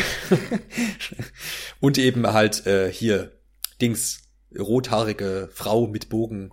Äh, oh, Horizon Teil 2. Zero Dawn 2. Das genau. wäre schon. Das ist, Reicht doch auch. Ne? Ja, da wäre ich mit zufrieden. Dann das ist der. Also doch. das ist doch auch ein, auch das ist auch ein Spiel, was mit dem richtigen Marketing und so nochmal noch mal, ähm, auch viele Neulinge, glaube ich, abholen kann. Ja, das ist, ja. Ist, ja, ist halt das Adventure, wenn man, ja, auf jeden Fall. Also pff. okay, wir haben den Nordstädte rausgefunden. Fertig. Genau, so ist es enthüllt, die Enthüllung bei Pixel Polygon und Plauderei. Ihr habt's zuerst bei uns gehört.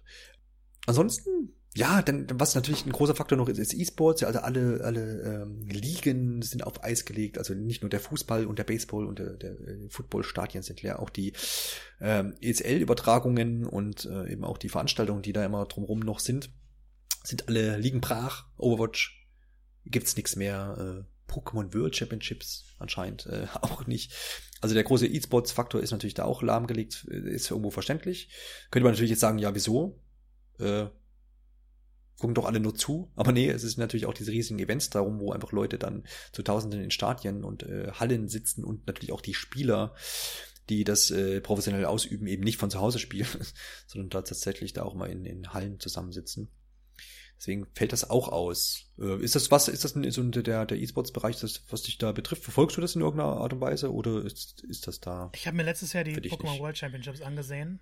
Ja. Es ist schon ganz cool, aber wenn du dir mal Bilder anschaust von äh, Counter-Strike spielen, gerade League of Legends, das, das Fußballstadien nichts dagegen, äh, was, was das alles angeht. Und das ist halt auch in China groß.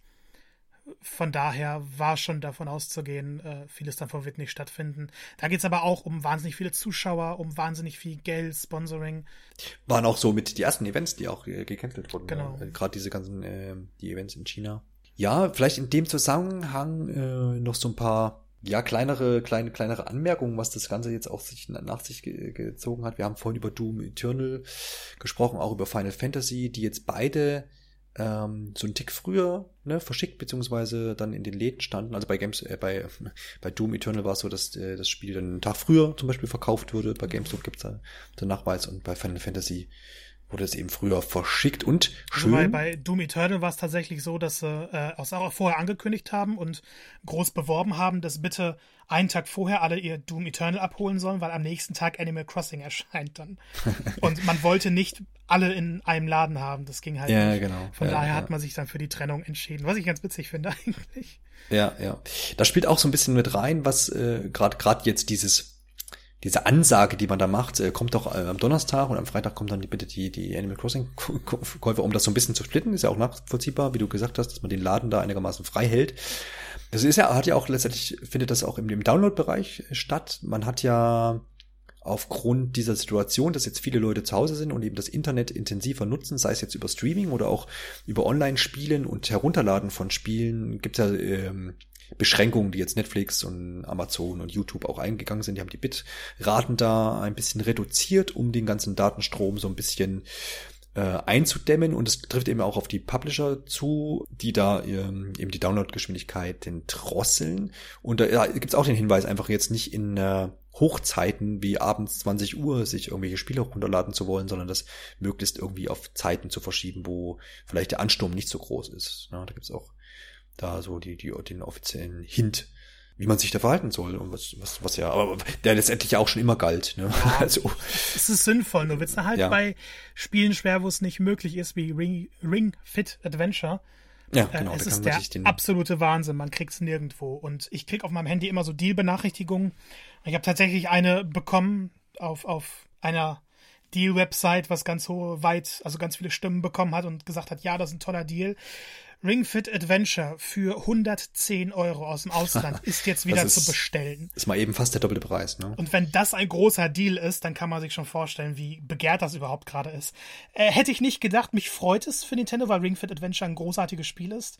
Äh, wir hatten ja auch so direkt Millie noch drüber gesprochen, dass eben das Update auch rausgekommen ist. Ich habe es jetzt auch ausprobiert. Ich finde es wirklich toll. Ähm, macht optimistisch, dass Nintendo noch mehr damit machen wird. Äh, wenn man sich mal anguckt, also dass das Spiel zu einer Knappheit führt und vor dem Coronavirus äh, gab es ja schon Probleme, dass es zum Beispiel in Japan überall ausverkauft war. Ja. Jetzt trifft es auch uns hier. Das zeigt, dass dieser Bedarf wirklich da ist und dass Nintendo, also was, was diese Firma gerade an, an Spielen raushaut und an Folgen feiert, ist nahezu surreal. Ich finde es auch, wenn es auch gerade krass jetzt bei Ring Fit Adventure, ich weiß, dass ich mich damals mit Alexander noch im Podcast unterhalten habe. Wir haben das besprochen, als das angekündigt wurde und ähm, Alexander war so ein bisschen pessimistisch, ich aber ebenfalls, was, was so die, die, die Aussicht auf dieses Spiel angeht, anbelangte, ob das groß Anklang findet. Ne? Also das Argument war damals eben auch, naja, es gibt irgendwie zig YouTube-Channels, mit denen du Fitness machen kannst, wo du keinen Cent bezahlst und irgendwelche Apps, die auch die teilweise äh, kostenlos gibt oder eben zu einem viel kleineren Preis, ähm, mit denen du die dich da auch überwachen und wo du im Prinzip den ganzen Tag irgendwie deine deine Fitness-Tracking-Sachen da rein dödeln kannst und dann so ein so ein Ring Fit Adventure für 70, 60 Euro Normalpreis um die Ecke kommt, haben wir uns damals nicht so richtig vorstellen können, dass das großen Massenmarkt erreicht in dem Sinne. Ähm, aber wir sind da eines Besseren belehrt worden, zumindest auf jeden Fall im Japan, wie du schon sagtest, jetzt auch vor dieser Krise. Und jetzt eben ist es nirgendwo mehr zu bekommen. Ähm, ja, aber ich, wie gesagt, ich bin selber der Nutzer von und, und mache das äh, einigermaßen regelmäßig. Ich wechsle es tatsächlich aber auch so ein bisschen ab mit Sachen, die ich dann einfach ohne irgendwelche Apps und Software mache, ja. wo ich sage, okay, ich habe die und die Übung, die mache ich jetzt mal 20 Minuten. Aber ich nutze es trotzdem auch sehr gern, weil du da eben dieses haptische Feedback oder auch einen Widerstand eben auch hast durch diesen Ring. Das macht schon ganz Spaß. Und wie du, wie du gesagt hast, äh, das Update jetzt mit dem Rhythmusmodus, wenn man es mal so nennen will, äh, ist auch gut geworden. Äh, äh interessant. Ja. Ich hätte es nicht für möglich gehalten, dass das da jetzt auch so, so, so einen Anklang Klang findet, nirgendwo mehr zu bekommen. Und damit rein spielt auch eine Gesamtknappheit der Switch weltweit, möchte man fast sagen. Also in den USA auf jeden Fall, in Japan sowieso weil natürlich die Produktionsstätten in Vietnam und in China jetzt in den letzten Monaten natürlich nicht so arbeiten konnten, wie das, wie man das äh, im Normalfall hat. Äh, aber jetzt gab es vor ein paar Stunden aber auch die die Meldung, Nintendo hat da so ein bisschen jetzt die Wogen geklettert, hat gesagt, äh, die neuen Dinger sind jetzt unterwegs. Man muss ja dazu sagen, in China läuft so ein bisschen wieder an jetzt die Normalität, einigermaßen zumindest. Äh, dementsprechend wird da anscheinend auch die Produktion von äh, Technik Artikeln wieder hochgefahren. Ich glaube, man muss ein bisschen aufpassen, weil heute, also zum Zeitpunkt der Aufnahme, mhm. gab es jetzt wieder die ersten Meldungen über, also über 60 Neuinformationen und wieder Tote. Mhm. Also ja, es klar, kann ja. durchaus sein, dass in China die zweite Welle noch bevorsteht, aber zumindest für den Zeitpunkt jetzt beginnt mhm. sich das Leben langsam zu normalisieren. Genau, also zumindest wie gesagt, jetzt die aktuelle Aussage von Nintendo ist, dass man jetzt neue äh, Konsolen danach liefert. Ähm, ja, aber das ist halt auch so ein Faktor, der da eben mit reinspielt, dass jetzt Leute, wie ich es vorhin schon erwähnt habe, sagen, okay, ich kaufe mir jetzt halt eine Konsole hier irgendwie, eine Switch ist cool, kann ich zu Hause das und das datteln. Und ähm, dementsprechend steigt da eben auch der Absatz. Ja, also er hatte jetzt irgendwie die Tage auch die Famitsu-Zahlen aus Japan, also die Verkaufszahlen und ich habe jetzt die von der Switch nicht mehr direkt im Kopf, ich weil sie waren also am höchsten im Vergleich zu allen anderen Konsolen aber da fand ich so, da hat irgendwie die, die Xbox so rausgestochen, die hat ja in Japan immer so eine Sonderrolle irgendwie mit, also das, bei der Famitsu sind es ja immer Weekly Sales, also die Vorkäufe pro Woche. Und das waren bei der Xbox um 28 oder so. Oh, das ist aber schon viel im Vergleich zu einigen Wochen davor. das ist aber schon viel. Genau. Und ja, wahrscheinlich hat, waren die 28, die keine Switch bekommen haben. Irgendwie. Die haben sich eine Xbox gekauft. Und ja, keine Ahnung, die Switch war bei 50.000 oder was. Ja. also die, die, die Switch oben steht seit ihrem Release. Ich glaube, das, das wundert keinen. Die nee, Konsolen ja, sind halt älter etc. Ähm, ja. Aber es ist trotzdem schön, dass die Verkaufszahlen auch ohne Vergleich noch so hoch sind. Ne? Mhm, mhm, ja, genau. Und in Japan, wenn ich das jetzt richtig gelesen habe, ist diese die Animal Crossing Switch einfach noch nicht zu haben. Ah, stimmt. Die ist dort ist genau, die ist da auch später erschienen als hierzulande. Die, die ist ja bei uns vorm Spiel erschienen, ne?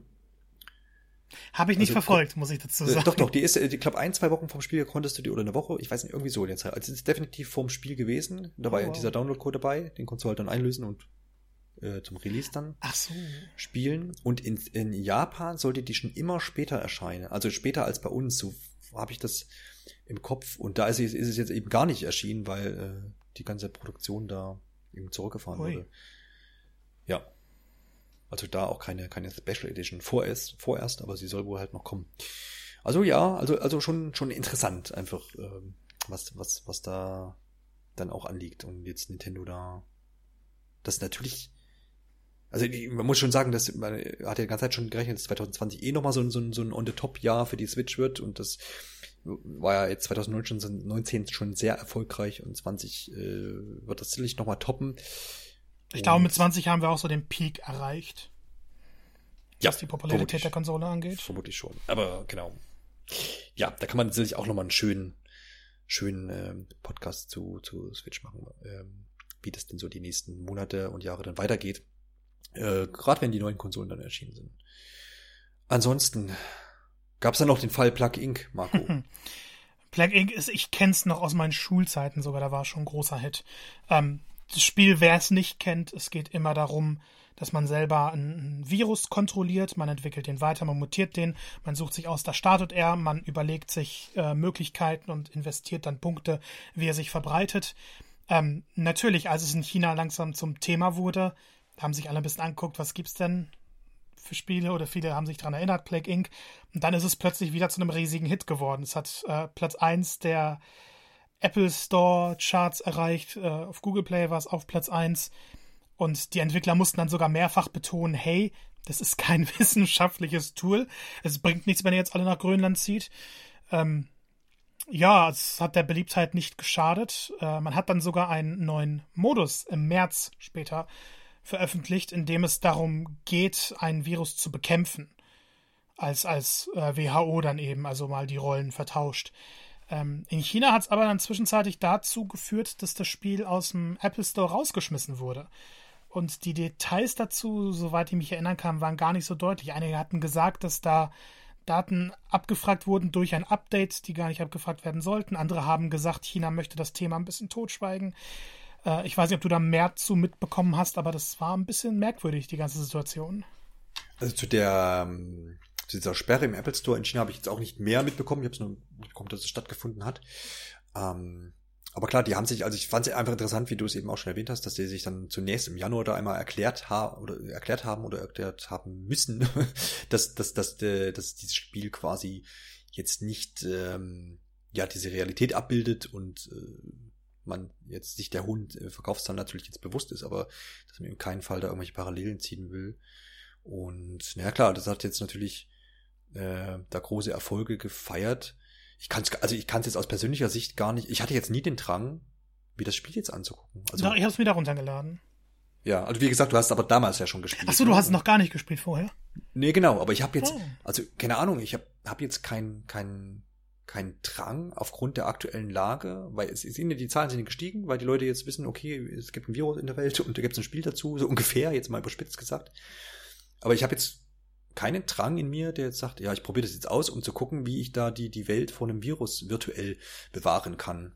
Mit diesem neuen Modus zum Beispiel. Ja, ich glaube, das hängt auch eher mit der Nostalgie zusammen. Weil wie gesagt, das Spiel war mal riesig. Und viele haben sich dann wieder daran erinnert, als die ersten Meldungen langsam in den Nachrichten kamen, weil bei Black Ink hast du diese Fake-Nachrichtenmeldungen, die immer entlanglaufen. Und man dachte sich immer, okay, das ist so wunderbar verrückt. Und mittlerweile sieht man sehr, sehr ähnliche Meldungen in der Realität. Auf einmal in den echten Nachrichten. Und viele erinnern sich dann halt wieder an die Zeit und denken, okay, ich schau mal wieder rein.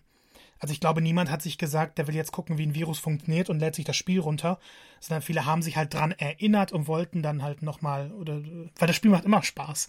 Also es ist jetzt nicht nur wegen Corona äh, besonders begehrenswert, aber durch das Thema wird man sich das wieder bewusst, dass dieses Spiel existiert, man lädt sich runter, man spielt eine Runde. Das war es auch. Es gibt es übrigens auch, wenn ich mich jetzt nicht täusche, für Nintendo Switch, die Evolved Edition. Ähm, es, es, es, ja, dann, dann, dann interessiere ich mich trotzdem plötzlich dafür. nee, ja, ja, ja, vielleicht ist es auch so ein, ich meine jetzt nur diesen Fakt, dass es war schon eine sehr skurrile Meldung, als man es gelesen hat. Ja, ich, es gab aber doch, es gibt doch immer wieder so Fälle, dass wenn, wenn Ereignisse irgendwie in der Welt eintreten, dass Spiele, die dazu Parallele haben, halt einfach dann höher aufgerufen werden. Es waren doch, also gerade so Naturkatastrophen, da gibt's ja immer so, ähm, war das jetzt Disaster Report auch? Ist das nicht so ein Naturkatastrophenspiel oder bringe ich das gerade durcheinander? Das ist jetzt erschienen. Ne? Jo. Genau, und das wurde doch, glaube ich, auch verschoben aufgrund irgendwelcher äh, Naturkatastrophen. Ach so, ja, in Japan damals. Genau, also es gibt da schon immer so ja. diese.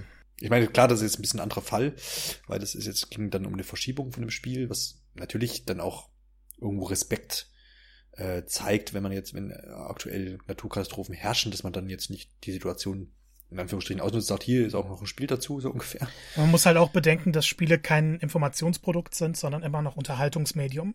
Und wenn dann eben in den Nachrichten ein reales Erdbeben mit vielen Opfern das Thema ist, dann ist es ein bisschen taktlos, vielleicht ein Spiel gleichzeitig zu veröffentlichen, das genau dasselbe Thema behandelt, das aber zur Unterhaltung nutzt. Auf der anderen Seite kann ich mir nie vorstellen, welche Leute tatsächlich negativ beeinflusst sein sollten dadurch. Also wer sich dann aufregen sollte, dass das Spiel tatsächlich zu dem Zeitpunkt erscheint. Ich glaube eher, dass die Firmen dann sagen, okay, aufgrund der Katastrophe, weil das noch so frisch ist, würden weniger Leute direkt zugreifen. Hm. Ja, vielleicht kann man, wenn man die Parallele zu einem Film zieht, ne? es gibt ja auch immer wieder Katastrophenfilme, die meistens ja dann, zumindest in Hollywood, äh, zum Großteil positiv dann ausgehen mit irgendeinem Happy End da gab es ja auch schon Verschiebungen bei sowas, ne? Wir hatten vor kurzem erst uh, The Hunt. Mhm, Ging es halt genau. auch um eine, eine, Schießerei. Also der Film kommt bald nach Deutschland, der ist super. Den kann mhm. man sich gerne angucken. Ähm, der wurde dann aber auch verschoben nach einer Schießerei in Amerika. Ja, weil man dann dachte, ja. dass das passt alles nicht. Und kurz danach ist Joker erschienen, das war dann ein Riesenerfolg. Und dann dachten sie sich, hey, Mist, wir hätten den Film doch bringen können. Jetzt sollte der erscheinen in, in Europa ein bisschen später. In Amerika ist er erschienen, einen Monat später, eine Woche später haben die Kinos zugemacht. Ja, da spitze ich aber auch gerne nochmal. Ich würde sagen, in den USA gibt es nie den Zeitpunkt, wo ich einen Film, der eine Schießerei zum Thematik hat, äh, veröffentlichen kann. Weil es leider da hast du recht. Zu, zu häufig zu Schießereien kommt. Und ich finde es ein bisschen, bisschen, also ich weiß nicht, äh, ob man lustig sagen kann, aber letztes Jahr erschien ja schon Mario und Sonic bei den Olympischen Spielen Tokio. 2020, äh, diese Olympischen Spiele werden nicht stattfinden. Es wird alles aufs nächste Jahr verschoben. Ja. Und ich glaube, so gut Nintendo das Timing hatte mit, mit anderen Spielen, ist das wohl ein historisch schlechtes Timing. Ja, ja, ja, das, das stimmt wohl. Äh, interessant zu sein, wie, wie sie das dann machen, ob sie dann quasi die zweite Pressung, die, die zweite Auflage des Spiels dann auch nochmal für 21 raushauen und das umbenennen. Ich weiß es nicht. Das ist auch wieder so ein so ein interessantes Ding, ob man das dann nochmal neu auflegt oder, oder eben nicht. Genau, ansonsten vielleicht eine Meldung noch, über die ich so ein bisschen gestaunt habe, aber das ist vielleicht auch eine, eine Meldung, die jetzt auch diesen ganzen Themenblock an, an, an Ereignissen vielleicht auch abschließt.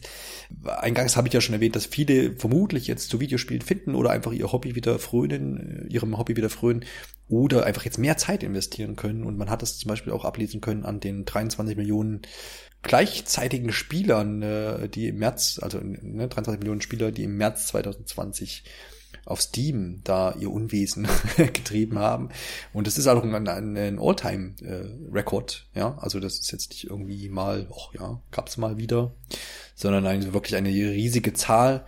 Und das kann man natürlich auch übertragen, einfach jetzt auf Konsolenspieler äh, und äh, überhaupt Videospieler, die sich jetzt zu Tausenden und Millionen eben in, in, in, vor ihren Konsolen und Dattelgeräten äh, tummeln. Wie wir es ja auch getan haben. Und das ist vielleicht auch die Überleitung zu dem Themenblock, den wir jetzt anfangen, nämlich wir haben natürlich auch gespielt, ja, in den letzten äh, Wochen in unserer Quarantäne Situation oder Homeoffice-Situation, wie auch immer. Vielleicht können wir da auch gleich mal drauf eingehen, wie denn das bei uns so aussieht. Also, Marco, du bist ja im Wesentlichen noch äh, hauptberuflich Student hast von daher eh immer viel Zeit. Aber ist, für dich, ist das für dich jetzt, ähm, also hast du jetzt mehr Zeit aufgrund der Uni-Schließung oder wirst du jetzt da bombardiert mit irgendwelchen Hausaufgaben, die du zu Hause machen musst und musst irgendwie online in irgendwelchen Sitzungen erscheinen oder wie ist denn da die Lage jetzt? Also ich habe schon dich? deutlich mehr Freizeit, weil ja die Semesterferien mhm. bzw. die vorlesungsfreie Zeit verlängert wurden. Äh, bei mir sind zwei Prüfungen einfach ausgefallen, weil die Uni schon schließen musste äh, noch bevor die Prüfungen gewesen wären. Von daher, ich habe schon jetzt mehr Zeit. Das neue Semester soll nach den Osterferien beginnen. Äh, alle bezweifeln es. Online-Lösungen funktionieren halt nicht immer, also so ein bisschen Ungewissheit ist dabei. Aber ich merke schon, ich habe deutlich mehr Freizeit. Was auch mal ganz schön ist, man kommt so ein bisschen zur Ruhe. Mhm. Also du hast auf jeden Fall dementsprechend auch erstmal mehr Zeit zum Spielen. Ob du jetzt mehr Zeit investiert, investiert, ja, investierst du mehr Zeit ins Spielen oder sagst du einfach, auch nee, ich habe jetzt mehr Freizeit, also kann ich auch mal ein Buch lesen oder einfach in der Sonne sitzen oder sonst was tun? Ich, ich weiß ehrlich gesagt nicht, ob ich mehr investiere, weil ich habe im März mehr gespielt, also als es kam halt Animal Crossing raus. Und ich bin ja, mir ziemlich sicher, dass ich im April nicht so viel spielen werde wie im März, aber ähm, ja. ich, ich habe eher jetzt so mal die, die Phase, wo ich sage abends, okay, ich spiele jetzt was weiter, was regelmäßig auch, wo ich vorher gesagt habe, okay, wo kann ich das reinquetschen? Mhm. Also ich würde vielleicht nicht sagen, ich spiele mehr oder weniger, sondern ich spiele entspannter, mhm. geregelter. Ja. Und ich ja, komme jetzt ja. auch mal dazu, Spiele dann wirklich durchzuspielen. Ja, dann bleiben wir doch mal gleich mal bei dir und, und, und vielleicht können wir mal so ein bisschen äh, drüber schauen, was denn jetzt bei dir so aktuell gespielt wurde. Ich glaube, man, man kann jetzt ähm, sagen, dass du zumindest einen Titel aufgrund der aktuellen Lage auch wieder ausgepackt hast. Oder ich glaube, du hättest es sonst nicht getan, oder? Ehrlich gesagt weiß ich nicht, was mich da getrieben hat. Du wolltest, ich, ich kann es dir sagen, was dich getrieben hat. Du wolltest endlich über dieses Spiel in, in dem Podcast, also du hast es ja in den letzten 50 Episoden sowieso immer erwähnt, dass du mit Breath of the Wild nicht so einhergehst. Ach, wirklich? Wie, wie die Presse, ja, die, wie die 10 von 10 Presse. Ähm, und jetzt willst du einfach die Gelegenheit nutzen, da, da, da du es jetzt beendet hast, ich greife mal vor, äh, jetzt mal ausführlich hier Tacheles zu reden. Also ich, ich glaube, wenn ich das Fass aufmache, da bräuchten wir eine extra Podcast-Episode, glaube ich, für. Ich, ich will gar nicht mehr zu viel zu dem Spiel eigentlich sagen. Ich habe es jetzt beendet. Mhm. Ähm, ich wo hast du denn da mal, du hast beendet, wo hast du denn, zu welchem Zeitpunkt hast du denn aufgehört? Gab es so, so ein Ding, wo du sagst, nee, ich habe jetzt keinen Bock mehr? Und wann war das? Also wenn man das ein bisschen einordnen kann. Für alle, die das Spiel kennen, die wissen dann, wo du da.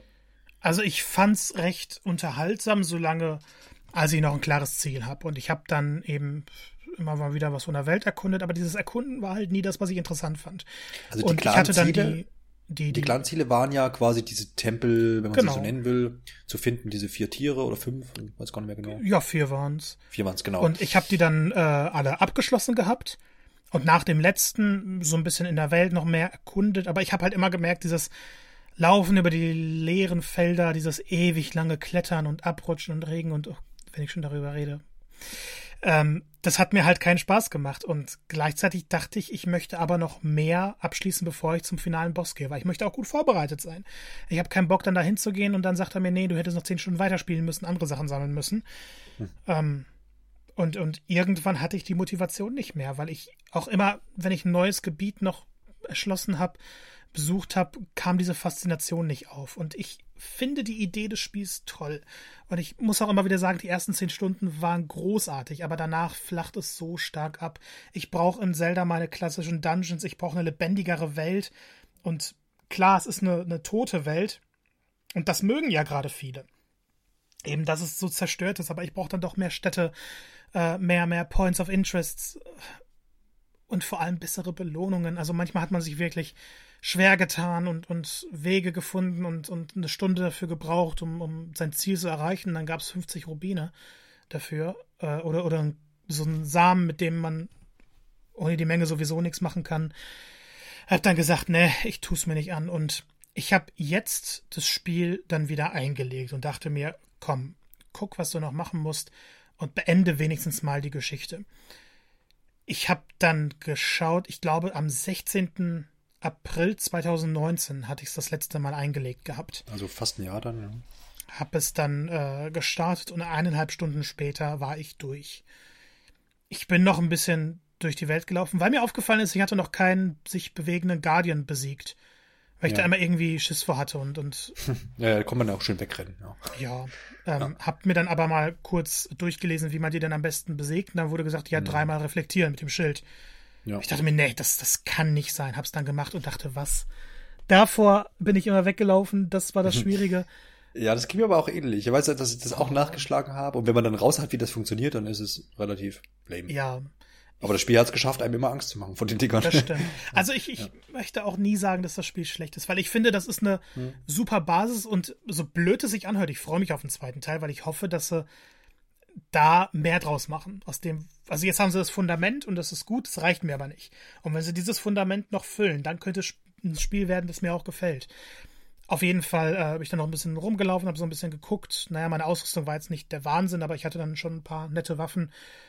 Und äh, bin dann ins Schloss Hyrule gelaufen und da gibt es ja diesen, diesen Weg durch das Schloss. Jetzt kommen wir zu Spoilern. Ähm, ja. Es gibt dann diesen, diesen Weg, der dir auch auf der Karte angezeigt wird. Oder die Alternative, ne? Welche Alternative? Ja, ich glaube, es gibt auch es gibt verschiedene Wege theoretisch. Ja, aber ja, ja. Weg, ich, ja. ich habe auf jeden Fall immer diesen, diesen Rivalis Wind oder wie das heißt, benutzt, um nach mhm. oben zu kommen. Ja. Und bin dann halt immer so, so ein bisschen rumgesprungen, sodass ich, ich glaube, zehn Minuten gebraucht habe, um dann das, das Ende dieses Bereiches äh, zu erreichen. Ich hatte aber auch kein Interesse, mich durchzukämpfen, weil da war tausend schwere Feinde und diese Laser-Dinger immer und es war einfach einfacher, den, den, den direkten Weg zu nehmen, also gar nicht dem, dem normalen Weg zu folgen, sondern zu schauen, wo kann ich gerade hochklettern oder wo kann ich hinfliegen, damit ich jemand ins Tor komme. Und ich, das, das, hört sich schon fast zu on-brand an, aber ich fand den finalen Boss auch nicht so toll. Äh, ich fand den Kampf relativ langweilig. Das war ja im Endeffekt auch nur ein bisschen ausweichen und dann hat er auch diesen Laserstrahl, den reflektierst du, dann läufst du da hin und schlägst. Ich habe noch ein bisschen mit Bombenfallen draufgeschossen.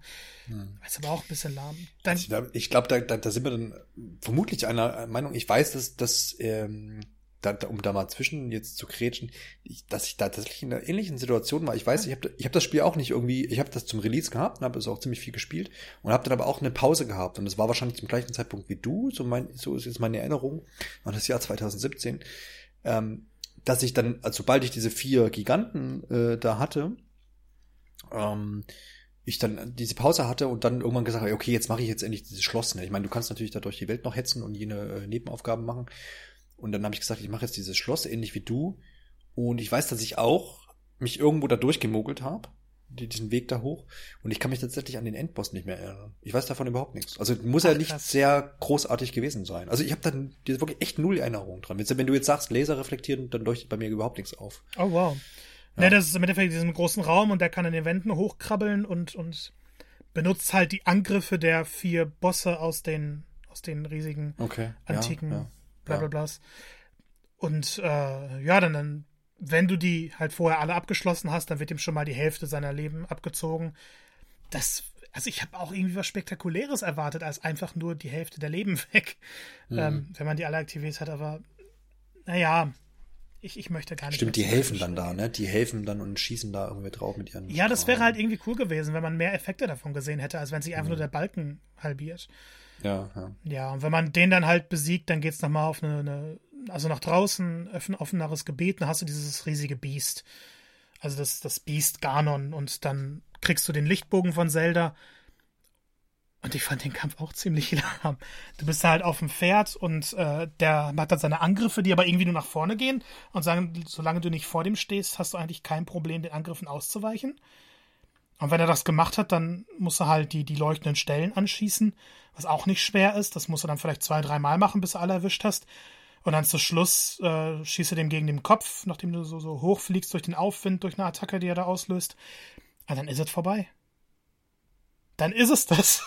Also ich habe wenigstens erwartet, dass man dann nach dem Ende noch ein bisschen was weitermachen kann. Dass Zelda sich irgendwo hinsetzt und sagt, nee, ich bleib jetzt hier, aber versuch du noch mal die Welt von allem Bösen zu befreien, der übrig geblieben ist.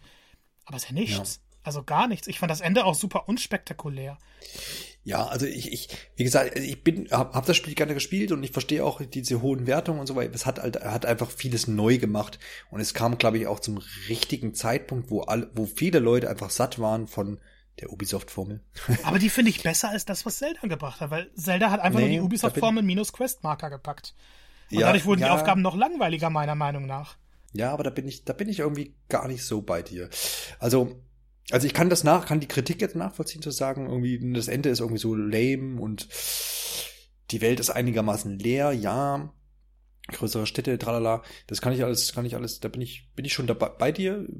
Dennoch, wie gesagt, du sagst ja auch, es ist ein gutes Spiel und ich habe da wirklich ähm, emotionalere, positivere Erinnerungen dran als du auf jeden Fall. Auch wenn ich jetzt den Endboss nicht mehr weit, äh, nicht, keine Erinnerung mehr dran habe, das sind, sind vielleicht auch die, das sind auch die Kritikpunkte, glaube ich, die man überall liest. Ne? Zum einen vielleicht Endboss und dann die, die Dungeons, die es letztendlich nicht gibt. Ne? Diese, diese, diese vier Giganten sind ja nicht so äh, Dungeon-mäßig, wie man das von einem Zelda erwartet hätte. Und auch die ganzen, ähm, heißen sie Tempel, diese 100 Schreine.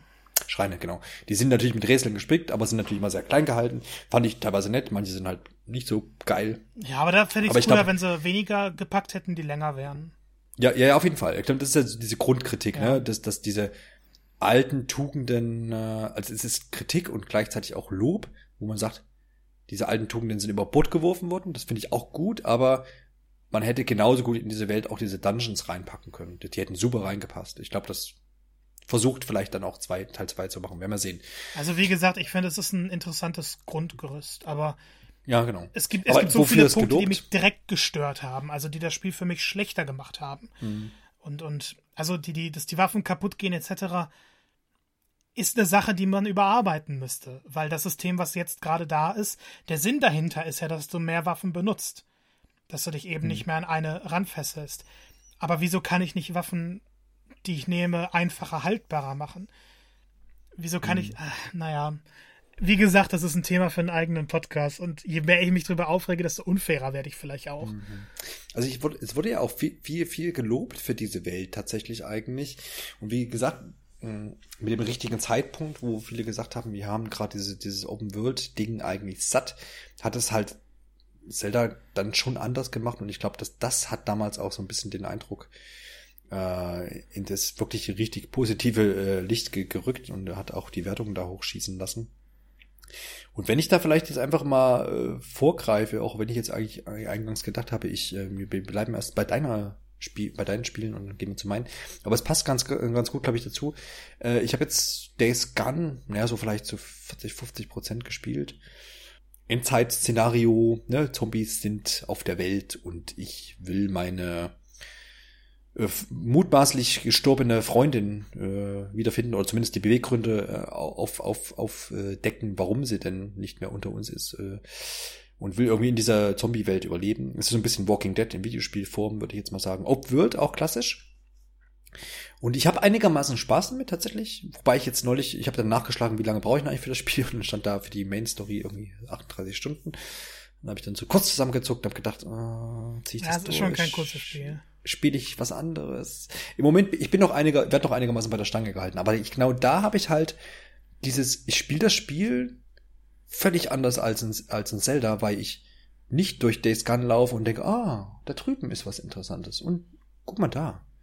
Da gehe ich jetzt mal hoch auf diesen Berg, sondern ich fahre durch Days Gun mit meinem Moped äh, von Questmarker zu Questmarker, zwischendurch tank ich, äh, weil ich sonst laufen muss und das ist blöd in Days Gun. Und das war's. Und ich habe also die, die Story ist einigermaßen nett eingewoben. Ich, das so ein bisschen, was mich nur, ich will, ich will tatsächlich wissen, was da los ist mit meiner Freundin, die vermutlich tot ist. Und das ist, das ist das, was mich noch so ein bisschen bei der Stange hält. Das Gameplay, ich mag das, ich, es tut ganz gut mal ab und zu, ein Zombie mit so einem Baseballschläger mit Nägeln dran äh, äh zu, zu verhauen. Aber dieses, ich finde es irgendwie schade halt, immer die, die Welt ist cool gemacht, die ist cool gestaltet, der ganze Wald und die, und diese, diese die ganzen Sachen und auch die, das Wetter, was da den Einfluss hat und so. Das ist alles, alles total schön, aber letztendlich fährst du halt einfach nur durch und fährst von Mission zu Mission. Und das, das nervt mich eigentlich so ein bisschen. Und das ist ja irgendwie der Kon Kontrast zu Breath of the Wild, wo du das halt nie hattest, wo du einfach losgelaufen bist. Und ich habe in Breath of the Wild so viel Dummmüll eigentlich gemacht, ohne die Story voranzutreiben, was mir aber gefallen hat, was mir Spaß gemacht hat. Ich glaube, da merkt man, dass wir komplett unterschiedlicher Spielertyp sind. Mhm. Weil deine Beschreibung auf Days Gone passt auf meine Beschreibung, was Breath of the Wild angeht. Mhm. Bei Breath of the Wild gab es nie einen interessanten Punkt, wo ich gesagt habe, da will ich hin. Das gab es vielleicht ein, zwei Mal, etwas, was interessant aussah, dann bin ich da hingegangen und da hat sich herausgestellt, dass das nichts ist. Dass es dort keine coole Belohnung gibt, dass es mhm. dort nicht mal optisch besonders interessant ist. Und da habe ich halt geschaut, wie kann ich möglichst wenig von der Welt mitnehmen. Und bei Days Gone, sobald ich gesehen habe, irgendwas ist da, sei es eine Konstruktion, sei es eine kleine Stadt, sei es ein Haus, dachte ich, ich möchte jeden Winkel davon erforschen. Egal, ob mir das Spiel sagt, ich soll es gerade machen oder ich soll es nicht machen. Ja, aber da habe ich jetzt, also du, du hebst zum Beispiel in ähm, Days Gone so diese Überfalllager, ich weiß nicht, wie es genau heißt, wo halt einfach Leute sitzen, die meistens sind 15. 15 Leute musst du umbringen, das ist so, so, so ein äh, Banditenlager, die halt äh, so Handelswege quasi in Anführungsstrichen überfallen und die musst du halt ab und zu mal niedermachen. Sondern hast du nach und nach diese 15 Menschen umgebracht äh, und dann hast du so einen Bunker, die haben, jedes Lager hat so einen Bunker, das ist so ein Gullideckel quasi.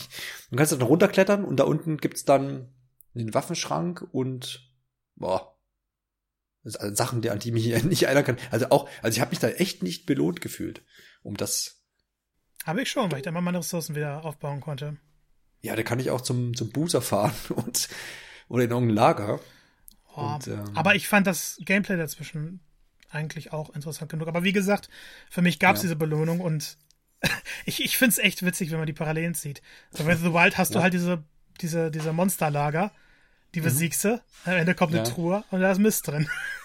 Ja, ja, aber wie gesagt, also ich finde, also ich, also ich, klar, ich habe das, habe Days Gone jetzt noch nicht abgespielt, äh, abgeschlossen, aber ich habe im Moment noch nicht so die, ich habe da meinen Spaß dran, gar, gar, gar keine Frage, aber das kommt vom eher vom Gameplay her, vom, ich versuche dann auch diese Lager zum Beispiel halt ähm, still auszuschalten, ne, ohne da groß mhm. rumzuballern, sondern da alle heimlich niederzumachen.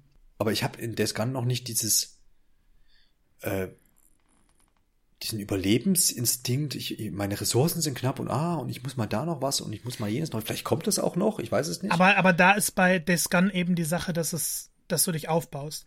Und irgendwann kommt dieser Punkt, wo du diese Ressourcenknappheit nicht mehr hast, weil du dich mit der Welt immer vertrauter machst und irgendwann auch hm. hm. gut also, genug ausgerüstet bist und mächtig genug bist, um das eben, um dich dagegen ja. zu wehren. Ja, also es ist wirklich so, ich, bin auch jemand, der dann der in, in, gerade in so, in so Sachen, da ist wahrscheinlich so ein Resident Evil Syndrom, ich verhau lieber die, die, die Zombies, als sie niederzuschießen, soweit ich das kann. Um einfach Munition zu sparen. Da bin mhm. ich aber, glaube ich, ganz gut drin mittlerweile. da die Nahkampfwaffen zu schwingen. Und ja, aber wie gesagt, es ist nicht so ein, so ein, in dem Sinne, dass ich jetzt wirklich mega haushalte und sage, oh, dem gehst du mal jetzt lieber aus dem Weg oder äh, ich muss erst das besorgen, damit ich jenes tun kann, sondern eigentlich bin ich relativ locker. Dafür, dass es die Apokalypse ist und eigentlich eine fucking Welt da ist, bin ich relativ entspannt unterwegs, tatsächlich. Aber ja. du hast, ich weiß noch aus dem Podcast damals, es gibt eine Episode zu Days Gone, hast du, weißt noch, du, du, du hast gesagt, du bist, du fühlst dich ständig bedroht in dieser Welt. ja, also gerade so ja. in der ersten Spielhälfte. Mhm war es nie so, dass ich mich sonderlich sicher gefühlt habe, weil immer irgendwas mhm. passieren konnte. Ich bin aber auch wirklich in jeder Stadt hingegangen, habe alles Mögliche erkundet. Ich wollte alles mitnehmen. Und mhm. immer, wenn ich was gehört habe oder was gesehen habe, dann wusste ich, wenn ich mich jetzt blöd verhalte oder ungeschickt, äh, dann bin ich tot. Ja, ja, ja, ja, auf jeden Fall. Das, das ist, das, das stimmt schon. Ja, also, aber gut, ich meine, das ist vielleicht auch, das spielt da auch einfach rein. Jetzt der Faktor, dass ich gelesen habe, ich brauche vermutlich 38 Stunden und mehr für dieses Spiel. Ähm, und dass ich jetzt im Moment leider sowieso ein bisschen zu lang, was wenn es genau, und dass ich, sind. dass ich einfach im Moment jetzt sage, naja, ich will das jetzt halt irgendwie durchkriegen. Das heißt, ich mache jetzt diese ganzen Main Quests. Und wenn irgendwo ein Fragezeichen aufplumpt oder ich durch die Gegend fahre und irgendeine Geisel gerettet werden will, ich einfach vorbeifahre. Weil ich halt sag, die halbe Stunde investiere ich jetzt gerade nicht. Aber da merkt man halt anderer Spielertyp wieder. Mhm. Ja, ja, und ja, vermutlich. Ich zum Beispiel liebe Questmarker. Ich, ich möchte sie nicht missen. Weil mir dann nicht nur gesagt wird, da passiert was, sondern da kriegst du was für. Und mhm. du, du weißt ungefähr, wie es ausgeht. Du weißt, dass es sich lohnt. Und bei Zelda ist es halt, du siehst optisch, da ist was, aber du weißt nicht, ob es dann zu etwas führt, was dich weiterbringt. Mhm. Und dieses, dieses eher lockere habe ich weniger lieb als das Formulierte. Ja, also ich, ich vielleicht ist eine Mischung aus beiden ganz gut. Ich kann es nachvollziehen. Ich habe in Zelda auch die Momente gehabt, wo du irgendwo raufgeklettert bist ewig und dann gab es halt irgendwie nichts, was jetzt von Belange wäre. Ja klar, man kann das, wenn man natürlich beides so ein bisschen vielleicht verknüpft, aber es ist halt auch einfach, glaube ich, die Art zu spielen. Man kann ja auch so ein Open World Ubisoft Formelspiel nicht von Questmarker zu Questmarker spielen, ne? Also das geht ja, ja auch, aber viele machen es halt und das ist halt so dieser Zeitfaktor wahrscheinlich und ähm, ja, ich glaube, dass das. Ja, weil dir halt immer garantiert wirst, wenn du in diese Richtung reitest, dann machst du was. Mhm, und du ja, verlierst genau. heute keine Zeit von der ja. Zeit, die du dir fürs Spielen freiräumst. Ja. Ja, genau. Ja, richtig. Genau. Das ist, glaube ich, so ein, so, ein, so ein Faktor. Wenn man da völlig unbefangen mit äh, hier, ich habe alle Zeit der Welt rangeht, das ist wahrscheinlich nochmal was, was völlig anderes. Aber die habe ich leider nicht. Und ja, ist das so. Ich glaube, dann reicht es erstmal für die Open World. Und ja. gehen wir ins, ins wunderbar lineare Doom Eternal. ja, da will ich auch gerne was zu hören, weil, wie gesagt, äh, vorhin schon erwähnt, das ist ein Spiel, was sicherlich bei mir auch noch irgendwann im Regal stehen wird. Also ich habe ja immer wieder betont, dass ich kein Fan von Doom 2016 bin. Und in den ersten Reviews, die es so gab, wurde halt immer gesagt, Doom Eternal ist ein tolles Spiel. Ist immer noch ein sehr, sehr gutes Spiel. Aber viele finden Doom 2016 besser. Was halt an den Neuerungen an Doom Eternal liegt, die sie dann nicht so toll fanden.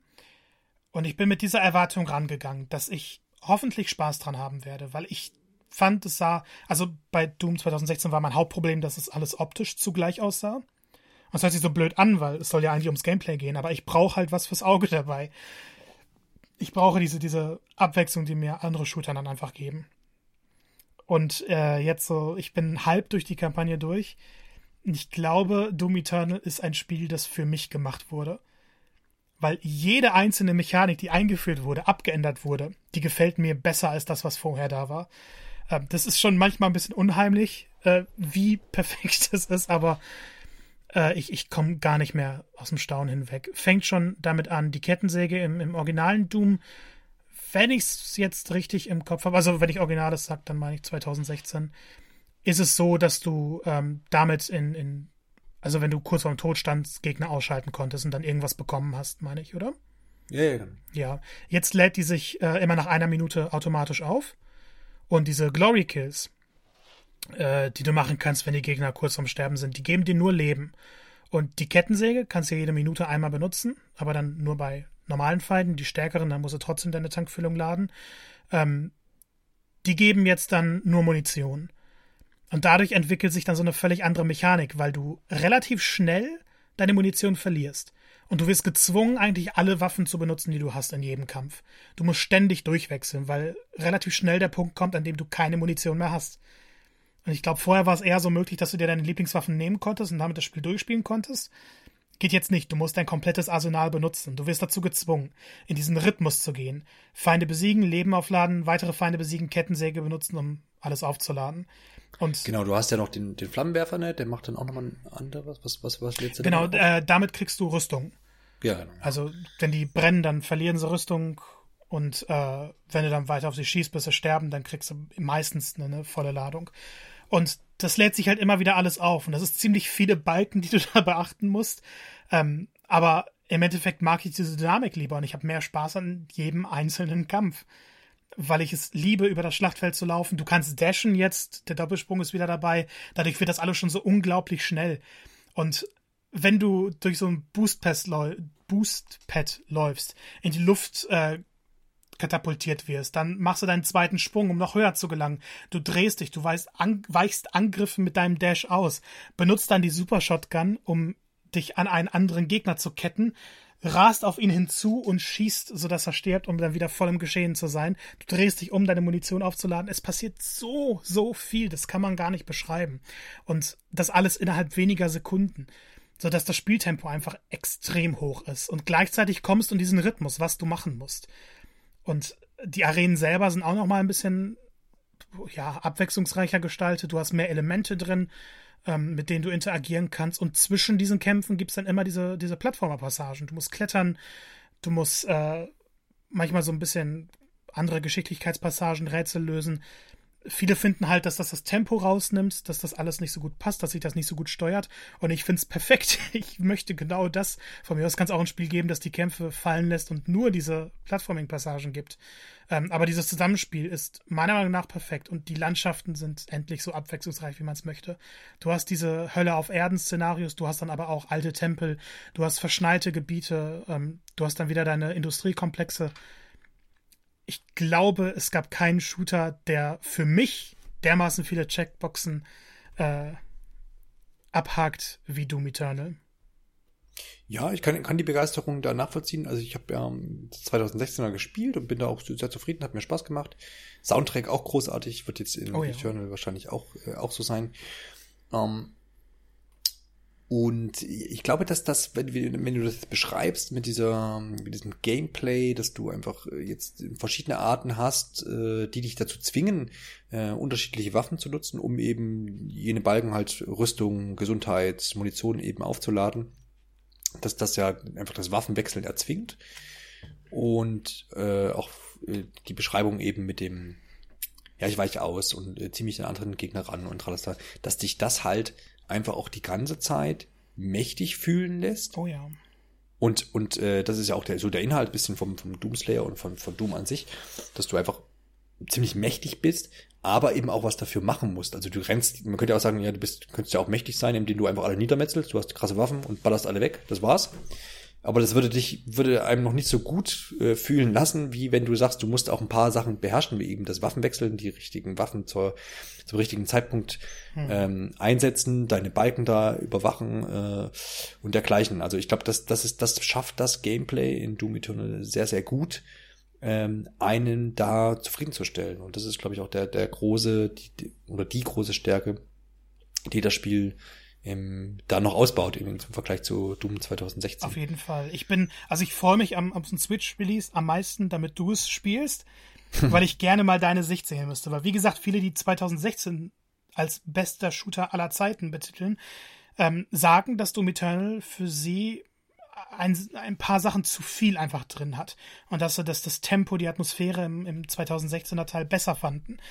Und ich, ich kann das auch nachvollziehen. Ich kann mir gut vorstellen, dass viele dieses nahezu übertrieben, also du hast so viele Fähigkeiten, du kannst so viele Waffen dann upgraden zu verschiedenen Sachen, du kannst dir Boni einhausen, äh, du kannst deinen Schlag aufladen, sodass du dann Gegner direkt erledigen kannst, ohne dass du die erst anschießen musst. Und dann die drumherum erleiden auch alle Schaden. Ähm, wahnsinnig, wahnsinnig viel. Es gibt aber auch viele Tutorials. Also bei jedem, nahezu jedem neuen Gegnertypen gibt es dann eine Schwäche, die du ausnutzen kannst und das Spiel sagt dir direkt, das ist die Schwäche. Mach das, damit du die Schwäche erreichst und damit du den besiegen kannst. Und da regen sich wieder viele drüber auf, ähm, dass es unnötig gewesen wäre. Und ich kann es nachvollziehen, weil es so ein bisschen dieses Puzzle-Element aus den Kämpfen rausnimmt bei der ersten Begegnung. Äh, wäre eine Option vielleicht ganz schön, das abzuschalten. Für mich persönlich war ganz cool, weil ich oft zu blöd bin, diese Schwachpunkte überhaupt zu sehen. Und jetzt sagt mir das Spiel genau, was ich machen muss. Und dann kann ich diesen Anweisungen folgen. Mag ich persönlich lieber. Naja, es nimmt halt auch vielleicht dann die Geschwindigkeit nicht raus. Ne? Wenn du dann da so einen Gegner ja. hast, findest so von außen betrachtet würde das jetzt auch nicht passen, in Doom dann irgendwie keine Ahnung, minutenlang irgendwelche Gegner zu analysieren und du kriegst die ganze Zeit nur auf die Fresse, weil du es nicht checkst. Nee, also ich glaube, das tilt halt auch wieder in dieses mächtig fühlen rein. Ja, also man ist overpowered ja. bis zum geht nicht mehr. Mhm, ja, ja, auf jeden Fall. Ja, und trotzdem ist es ja trotzdem äh, durch diese ganzen Mechaniken noch ähm, fordernd und das ist äh, das schafft das. Das auf jeden Fall. Also es ist kein ja. einfaches Spiel und auch auf dem ja. leichtesten Schwierigkeits sagt er Schwierigkeitsgrad also sie machen halt nicht mehr dieses, äh, du bist ein Baby, wenn du darauf spielst, sondern die mhm. sagen, hey, du wirst da ein paar Mal sterben, aber du solltest keine allzu großen Probleme haben, das Spiel zu beenden. Ja. ja. Und das merkt man auch. Mhm. Ja, auf jeden Fall äh, ein Titel, dem ich da auch, äh, wie gesagt, der, der wird hier irgendwo in irgendeiner Form dann landen. Mal sehen, wie das dann auf Switch verlaufen wird. Vielleicht nochmal ein Kontrasttitel dann dazu, also wir müssen schon mal vorab sagen, ich habe wesentlich weniger geschafft zu spielen. Aber vielleicht an, der, an dem Punkt muss ich jetzt auch erläutern, wie das bei mir mit dem, mit der Situation zu Corona-Zeiten aussieht, weil du hast das ja auch gemacht.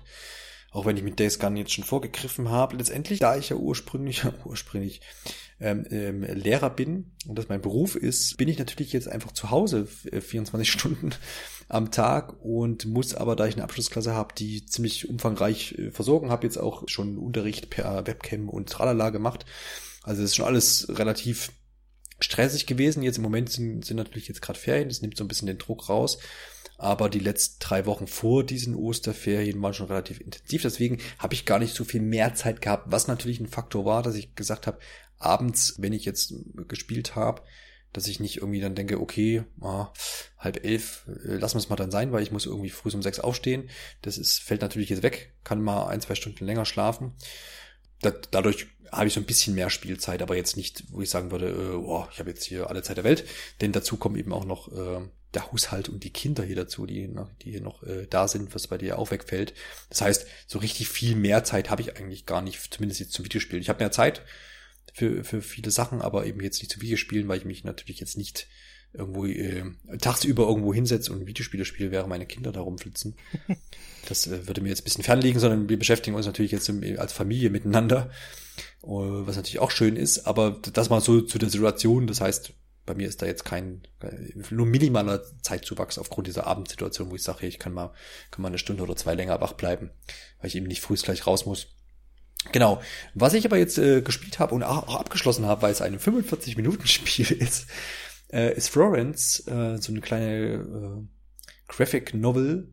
Ich glaube, die hat auch wiederum Alexander schon mal in irgendeiner Episode erwähnt, weil die gab's, das Spiel gab's schon für iOS äh, und ich glaube auch für Android. Und ist eben jetzt, äh, ich glaube, vor einer Woche oder was für die Switch auch erschienen. Und war ein nettes, nettes, nettes Dreiviertelstündchen. fünf Euro das Ganze.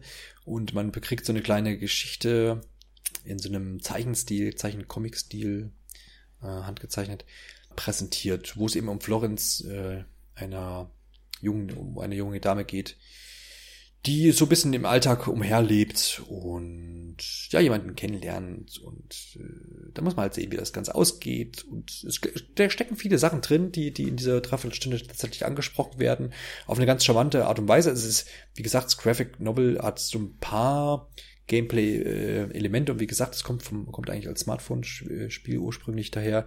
Auf der Switch funktioniert das natürlich gut. Ich habe das komplett im Handheld-Modus gespielt, dann eben mit Touchscreen.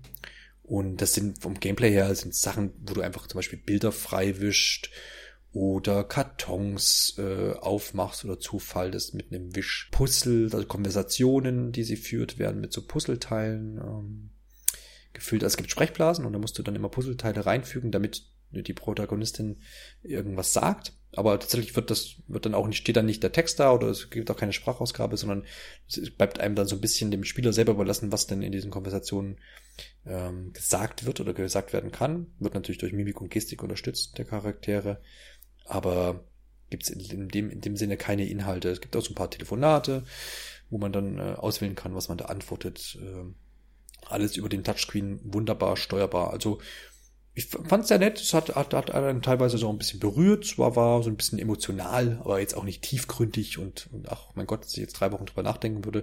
Aber für die fünf Euro und die 45 Minuten war das soweit okay. Gibt's vermutlich auf dem Smartphone viel billiger. Aber äh, habe mich nett unterhalten gefühlt und ich fand es auch einfach so ein charmantes kleines Abenteuer eines australischen Entwicklerstudios, die das da eben jetzt auf Switch abgeliefert haben und die auch sehr gut portiert. Also da gab es jetzt auch überhaupt keine, keine Sachen, wo ich gesagt habe, auch habe zwischendurch auch mal die, die Buttonsteuerung ausprobiert, probiert, funktioniert auch tadellos, aber liegt natürlich nahe, dass man da einfach den Touchscreen dann auch nutzt. Ist ja schön, wenn man so ein Spiel hat, wo man von Anfang an weiß, das wird einen nicht 10, 20 Stunden beanspruchen. Genau, deswegen habe ich es mir auch gekauft. Ich dachte so, ach, das kriegst du, kannst du ja dann so abends dann einfach mal ähm, noch im Bett nett da so niedermachen, das Spiel quasi.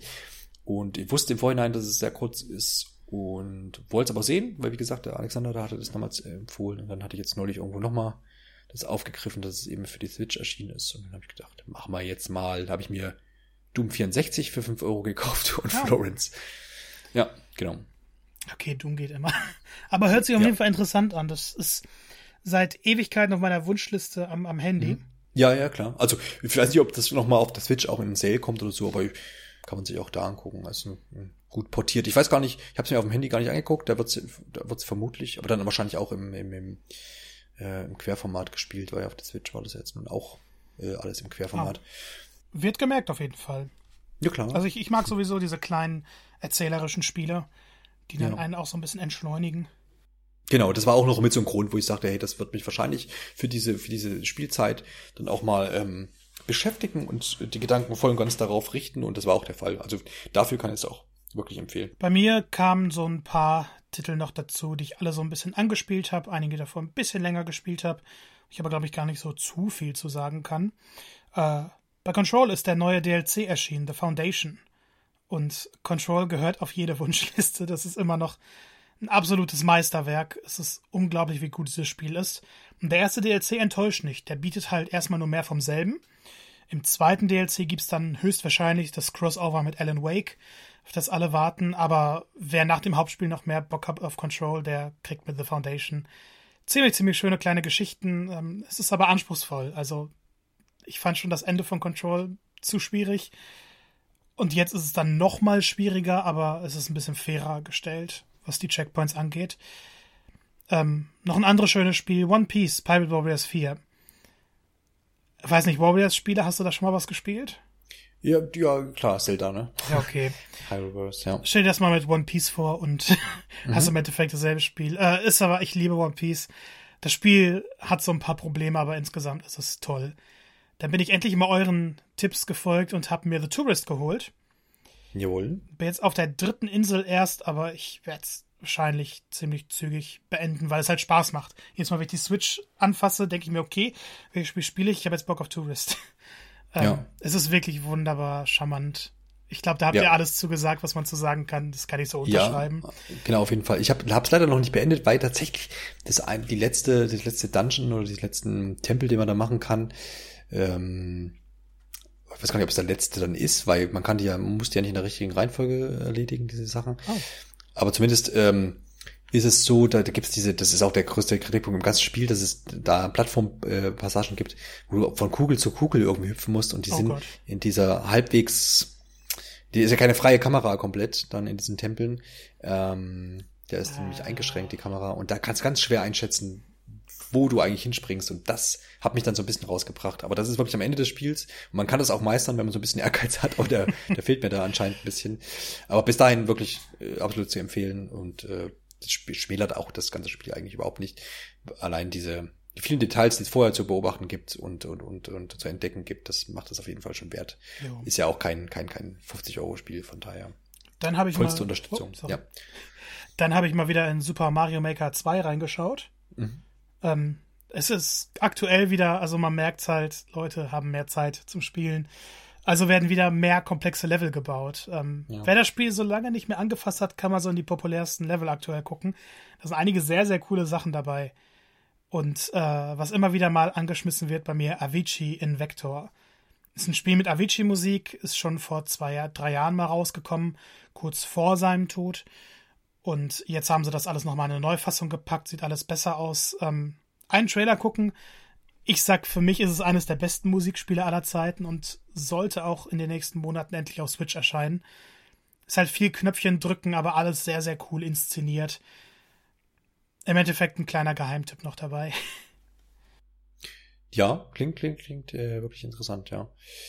Genau, und ich glaube, also wie gesagt, bei meinen, meinen Titel habe ich im, im Großen und Ganzen erwähnt. Wir haben vorhin schon mal über Animal Crossing gesprochen. Das haben wir jetzt beide auf jeden Fall die letzten, letzte Zeit auch immer wieder gespielt. Bei mir ist es so, dass äh, die anfängliche Begeisterung so ein bisschen abgeflacht ist. Aber ich habe mhm. mich, musste mich halt auch abends jetzt immer, ich hab, bin auch wirklich noch nicht weit. Ja, das muss man jetzt auch dazu sagen. Einige sind da viel, viel weiter, weil sie wirklich regelmäßig gespielt haben. Ich habe am Anfang auch wirklich jeden Tag mal reingeguckt. Ähm, dann habe ich aber, wie gesagt, Days Gun gespielt, habe abends mich halt dann immer entscheiden müssen, ja, was mache ich denn jetzt? Und dann habe ich irgendwie mehr Bock auf Days Gun gehabt, ähm, zumindest in den letzten Tagen.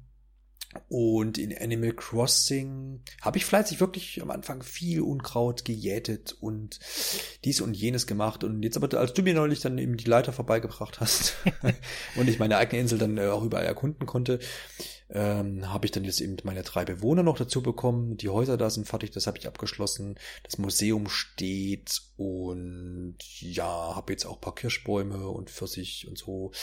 Da hast du mir auch was beigebracht. Dann hatte ich noch von einer Bekannten, die hat mir was per Post geschickt, per Brief, per Postkarte, ein paar Früchte. Und ähm, genau, das ist so jetzt da gerade mein Stand und habe mich aber jetzt die letzten Tage irgendwie nicht motiv groß motiviert gefühlt. Nicht mal aufgrund der Ostereier. Da habe ich noch mal kurz reingeguckt, aber ähm, ja, das ist, glaube ich, einfach so, so eine Entscheidungsfrage, dass ich gesagt habe, okay, ich habe jetzt, habe jetzt noch zwei Stunden irgendwas spielen und habe dann einfach das Gang gespielt. Und habe mir aber dann gedacht, der Animal Crossing kann ich auch, das läuft zwar läuft ja weiter und dann entweder hole ich mir noch ein paar Eier oder nicht. Ich habe da jetzt nicht die riesen Motivation verspürt, aber trotzdem werde ich da weiter, weiter dran bleiben, ab und zu mal zu spielen. Ich glaube, das wird für mich so ein Spiel, was ich zwischendurch mal ähm, so ein halbes Stündchen anguck, 20 Minuten, ein, zwei Sachen mache und dann, dann, dann dann geht es so weiter. Aber das, Aber das liebe ich an Animal Crossing, dass du das ja, eben definitiv. auch kannst. Ja, ja genau, ja. Das ist äh, wirklich ein Faktor. Das, das, das tut einem nicht weh. Ne? Also du wirst nicht bestraft dafür, dass du dann sagst, ach ja, okay, reicht mir auch nach der halben Stunde. Ja, eben. Ja, genau.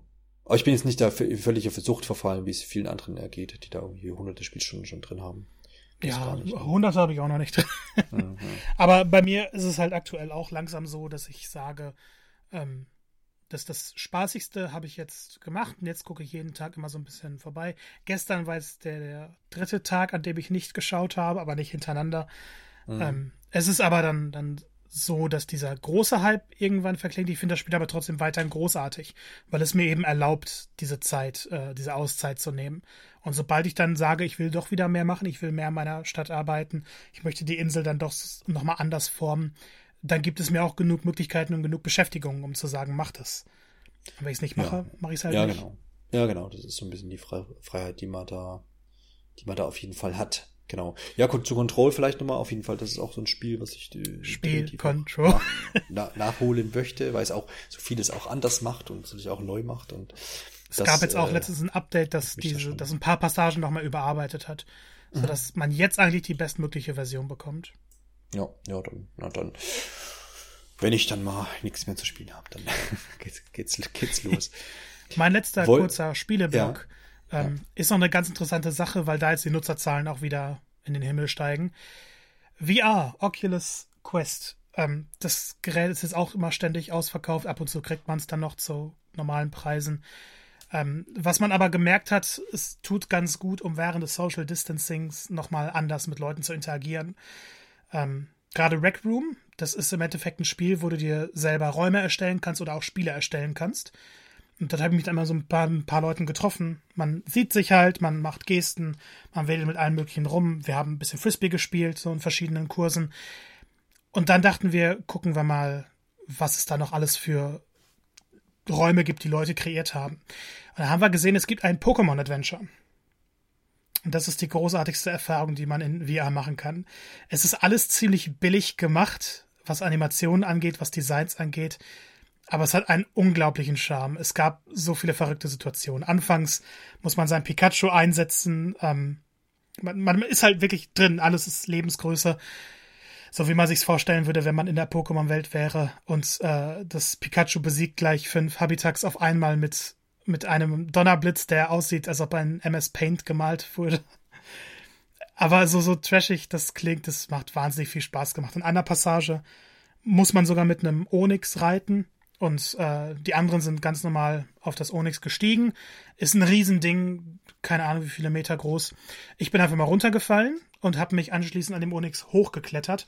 Und während es über eine Schlucht gelaufen ist, hing ich da so seitlich dran. Und obwohl das wirklich simpel gemacht ist, war dieses Gefühl, an diesem riesigen Pokémon zu hängen, äh, unbeschreiblich. Ich, ich glaube, das sind Erfahrungen, die kann nur VR bringen. Und so merkwürdig es sich anhört, man kann kaum besser mit Leuten physisch in Kontakt treten aktuell, zumindest was Spiele angeht. Ähm, dann Beat Saber ist ja der Dauerbrenner, es ist das VR-Standardspiel. Äh, ich glaube, das ist an Verkaufszahlen wird das auch niemals überboten, was VR angeht. Weiß nicht, kennst du Beat Saber? Ja, ja, klar. Ja. Haben wir schon, glaube ich, mal drüber gesprochen und ich, äh, ist mir ein Begriff, ja, ja. Ja. Eine ganz gute Ergänzung dazu ist O-Shape. Ist im Endeffekt ein ähnliches Prinzip, nur dass keine Blöcke auf dich zukommen, sondern Wände. Und es gab ja immer diese TV-Shows, besonders aus Japan, wo dann eine Wand auf die Leute zukam, du musst eine Pose einnehmen, um durch diese Wand zu kommen. Mhm. Und das ist jetzt im Endeffekt das in Spieleform. Nach drei Liedern liegt man kaputt am Boden, schweißüberströmt. äh, es ist das anstrengendste VR-Spiel, es macht aber wahnsinnig viel Spaß. Und ich glaube, so, so sportmäßig ist VR aktuell sowieso wieder ein großes Thema, weil man sich da nochmal ganz anders bewegt.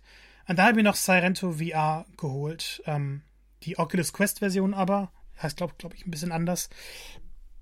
Ist im Endeffekt ein Spiel, wo du alle möglichen Waffen haben kannst, von normalen Pistolen über riesige Shotguns bis hin zu Schwertern, alles, was du dir vorstellen kannst. Und das Tolle an dem Spiel ist, dass es dir keine Einschränkungen, was die Bewegung angeht, gibt. Das heißt, du kannst überall normal rumlaufen, du kannst aber auch Doppelsprünge in VR machen, du kannst Saltos in VR machen, du kannst Wandsprünge machen, am Wänden entlanglaufen. Hört sich nach, äh, nach einem Motion Sickness Chaos an. Und anfangs war es auch sehr, sehr ungewohnt, aber wenn du über Gegner springst, die am Boden stehen, einen Salto machst und währenddessen die Zeit in, in, also währenddessen die Zeitlupe einsetzt und du dann sozusagen nach oben schießt, obwohl die eigentlich unter dir sind. Ist es ein Spielgefühl, das man erlebt haben muss. Und ich sag's immer wieder, VR muss man gesehen haben. Das lebt vom Erleben und nicht vom Beschreiben. Aber wer VR-Interessen hat, das sind vier Titel, die kann man sich auf jeden Fall angucken. Die passen wunderbar in die jetzige Zeit. Und damit habe ich meine Zeit verbracht. Meine Videospielzeit zumindest. Ja, mal wieder sehr erweckungsreich. Äh, das staune ich ja immer, dass du auf so vielen, vielen Ebenen äh, spielst einfach, ne? wenn man mal so vergleicht Animal Crossing, The Tourist, Doom, Control. Ja, es ist, es ist, dann immer, ich investiere nicht so viel Zeit in die Spiele, wie ich gerne möchte. Aber mhm. bei Doom ist es jetzt zum Rhythmus geworden, so, so alle zwei Tage ein Level. Ja. Ja, ich glaube, gerade bei Doom ist auch, das ist auch ein Spiel, wovon man dann auch mal eine Pause braucht. So gut ja. wie es ist. Und, aber es ist halt auch mega intensiv. Das stimmt. Du hast keine, also jetzt hast du schon ein paar Durchschnaufpausen da drin, aber es ist ja. trotzdem sehr, sehr intensiv. Ja, ja, genau. Ja, das auf jeden Fall. Gut, dann sind wir so bei den äh, aktuellen Sachen, die wir jetzt gerade gespielt haben während dieser Zeit durch. Ich denke mal, klar, diese Listen werden sich jetzt gerade noch erweitern. Das eine oder andere wird ja jetzt dann auch noch erscheinen oder man packt das eine oder andere alte noch aus, was man dann äh, spielen wird. Ansonsten hat der Marco äh, uns noch so ein paar Sachen zusammengestellt. Äh, ja, die einfach jetzt gerade im Angebot sind. Also hast äh, im PlayStation Store ein äh, Frühjahrsputz-Sale und auch im Nintendo gibt es einen Spring Sale, äh, Nintendo eShop gibt es einen Spring Sale. Und äh, das sind schöne Sachen dabei, ne? Magst du mal so ein, zwei Highlights nennen, wo du sagst, vielleicht schlägst du da auch zu oder ja. wo du sagst, das hast du schon gespielt? Also es ist ja wahnsinnig, was aktuell alles los ist im eShop, was Angebote angeht. Äh, ja. Ich habe bei Monster Boy in the Cursed Kingdom zugeschlagen, sieht interessant aus. Thronebreaker, Thronebreaker, The Witcher Tales, wer Bock auf Gwent hat, der muss es sich holen, weil eine tolle Geschichte erzählt ist. Und The Tourist ist auch endlich im Angebot. Mhm. Und was man noch so an, an Tipps geben kann, What Remains of Edith Finch muss man gespielt haben. Ähm, The Messenger ist wieder im Angebot. Rayman Legends, sowieso ein Titel den man unbedingt auf der Liste haben sollte. Ähm, ja. Rogue Legacy wurde vor kurzem erst der Nachfolger angekündigt und so zwei kleine Geheimtipps, die untergekommen sind, die es beide für drei Euro gibt. Einmal Songbird Symphony, ist ein musikalisches Abenteuer und The Long Reach, so ein narratives Mini-Horrorspiel im Pixel-Stil. Mhm. Ist mir nach zwei, drei Stunden durch, aber für drei Euro kann man das auf jeden Fall mitnehmen. Und im, im PlayStation Store, ich, muss das einmal erwähnen. Sind eher die großen Dinger, ne? Ja, die, die haben große mhm. Dinger, weniger von diesen Indie-Sachen, aber Nintendo hat ja. auch viele ihrer Spiele im Angebot, nur dann halt ja, den typischen Rabatt, den es sehr, sehr oft ja. gibt. Und äh, PlayStation aktuell ist halt wieder Red Dead Redemption 2 im Angebot für 35 Euro in der Ultimate Edition. Muss man gespielt haben. Days Gone haben wir vorhin drüber gesprochen. Ähm, Kingdom Hearts, die All-in-One Edition für 33 Euro, 32,99. Da ist alles drin. Alle Kingdom Hearts Teile sind in diesem Paket drin ähm, wenn man Bock auf Kingdom Hearts hat, direkt da zuschlagen, weil es ist alles drin. Und für VR-Liebhaber kann ich noch sehr empfehlen Werewolves Within. Es gibt noch eine aktive Community. Ist im Endeffekt das Werwölfe-Spiel, was viele noch von Jugendherbergreisen kennen. Und äh, Blind ist auch noch ein tolles Spiel, weil man da im Endeffekt blind ist und per Knopfdruck einen Ton auslöst und dann halt die Umrisse von Gegenständen in seiner Umgebung sieht. Und da muss man halt ein paar Rätsel lösen. Also es ist ein Riesen-Sale für beide Konsolen man findet definitiv mehr als genug Sachen, die man kaufen wird und vermutlich nie anfangen möchte. Genau, also da gibt es eine ganze Reihe von, ich glaube bei Nintendo sind es über 300 Spiele, die da irgendwie im Sale sind. Natürlich auch viel äh, nicht so dolles dabei, aber ich habe jetzt zum Beispiel bei, bei, äh, bei auf PlayStation mir noch A Plague Tale Innocence gekauft. Zwar jetzt nicht in diesem Sale, also es ist natürlich auch im, bei, im, im, im, im Online-Versandhandel ist der Preis ähnlich gesunken, auch wenn nicht ganz so stark. Aber genau, weil das war immer so auf der Liste und habe ich gesagt, ach, jetzt ist das billig und das willst du ja auch noch spielen. Ich bin sehr gespannt auf deine Meinung, es für mich ja immer noch als eines der besten Spiele dieser Konsolengeneration zählt. Mhm. Ja, also da gibt's ja wieder Superlative hier, aber wie gesagt, auch aus 2019 eins der, also ein Überraschungsspiel auf jeden Fall, Überraschungstitel, ähm, womit keiner so richtig gerechnet hat, aber ist wirklich gut weggekommen, deswegen habe ich da auch Bock drauf, mir das dann anzugucken. In diesem Sinne würde ich sagen, wir sind durch mit unserem Podcast äh, zur Lage der Videospielbranche und zu dem, was wir jetzt einfach während dieser ganzen Krisenzeit so gespielt haben und was man vielleicht auch euch empfehlen kann. Ich hoffe, ihr verbringt die Zeit äh, gesund und vor allem äh, ja mit Videospielen, um einfach diese diese Zeit so ein bisschen zu überbrücken und euch mal eurem Hobby dann intensiv ähm, zu widmen.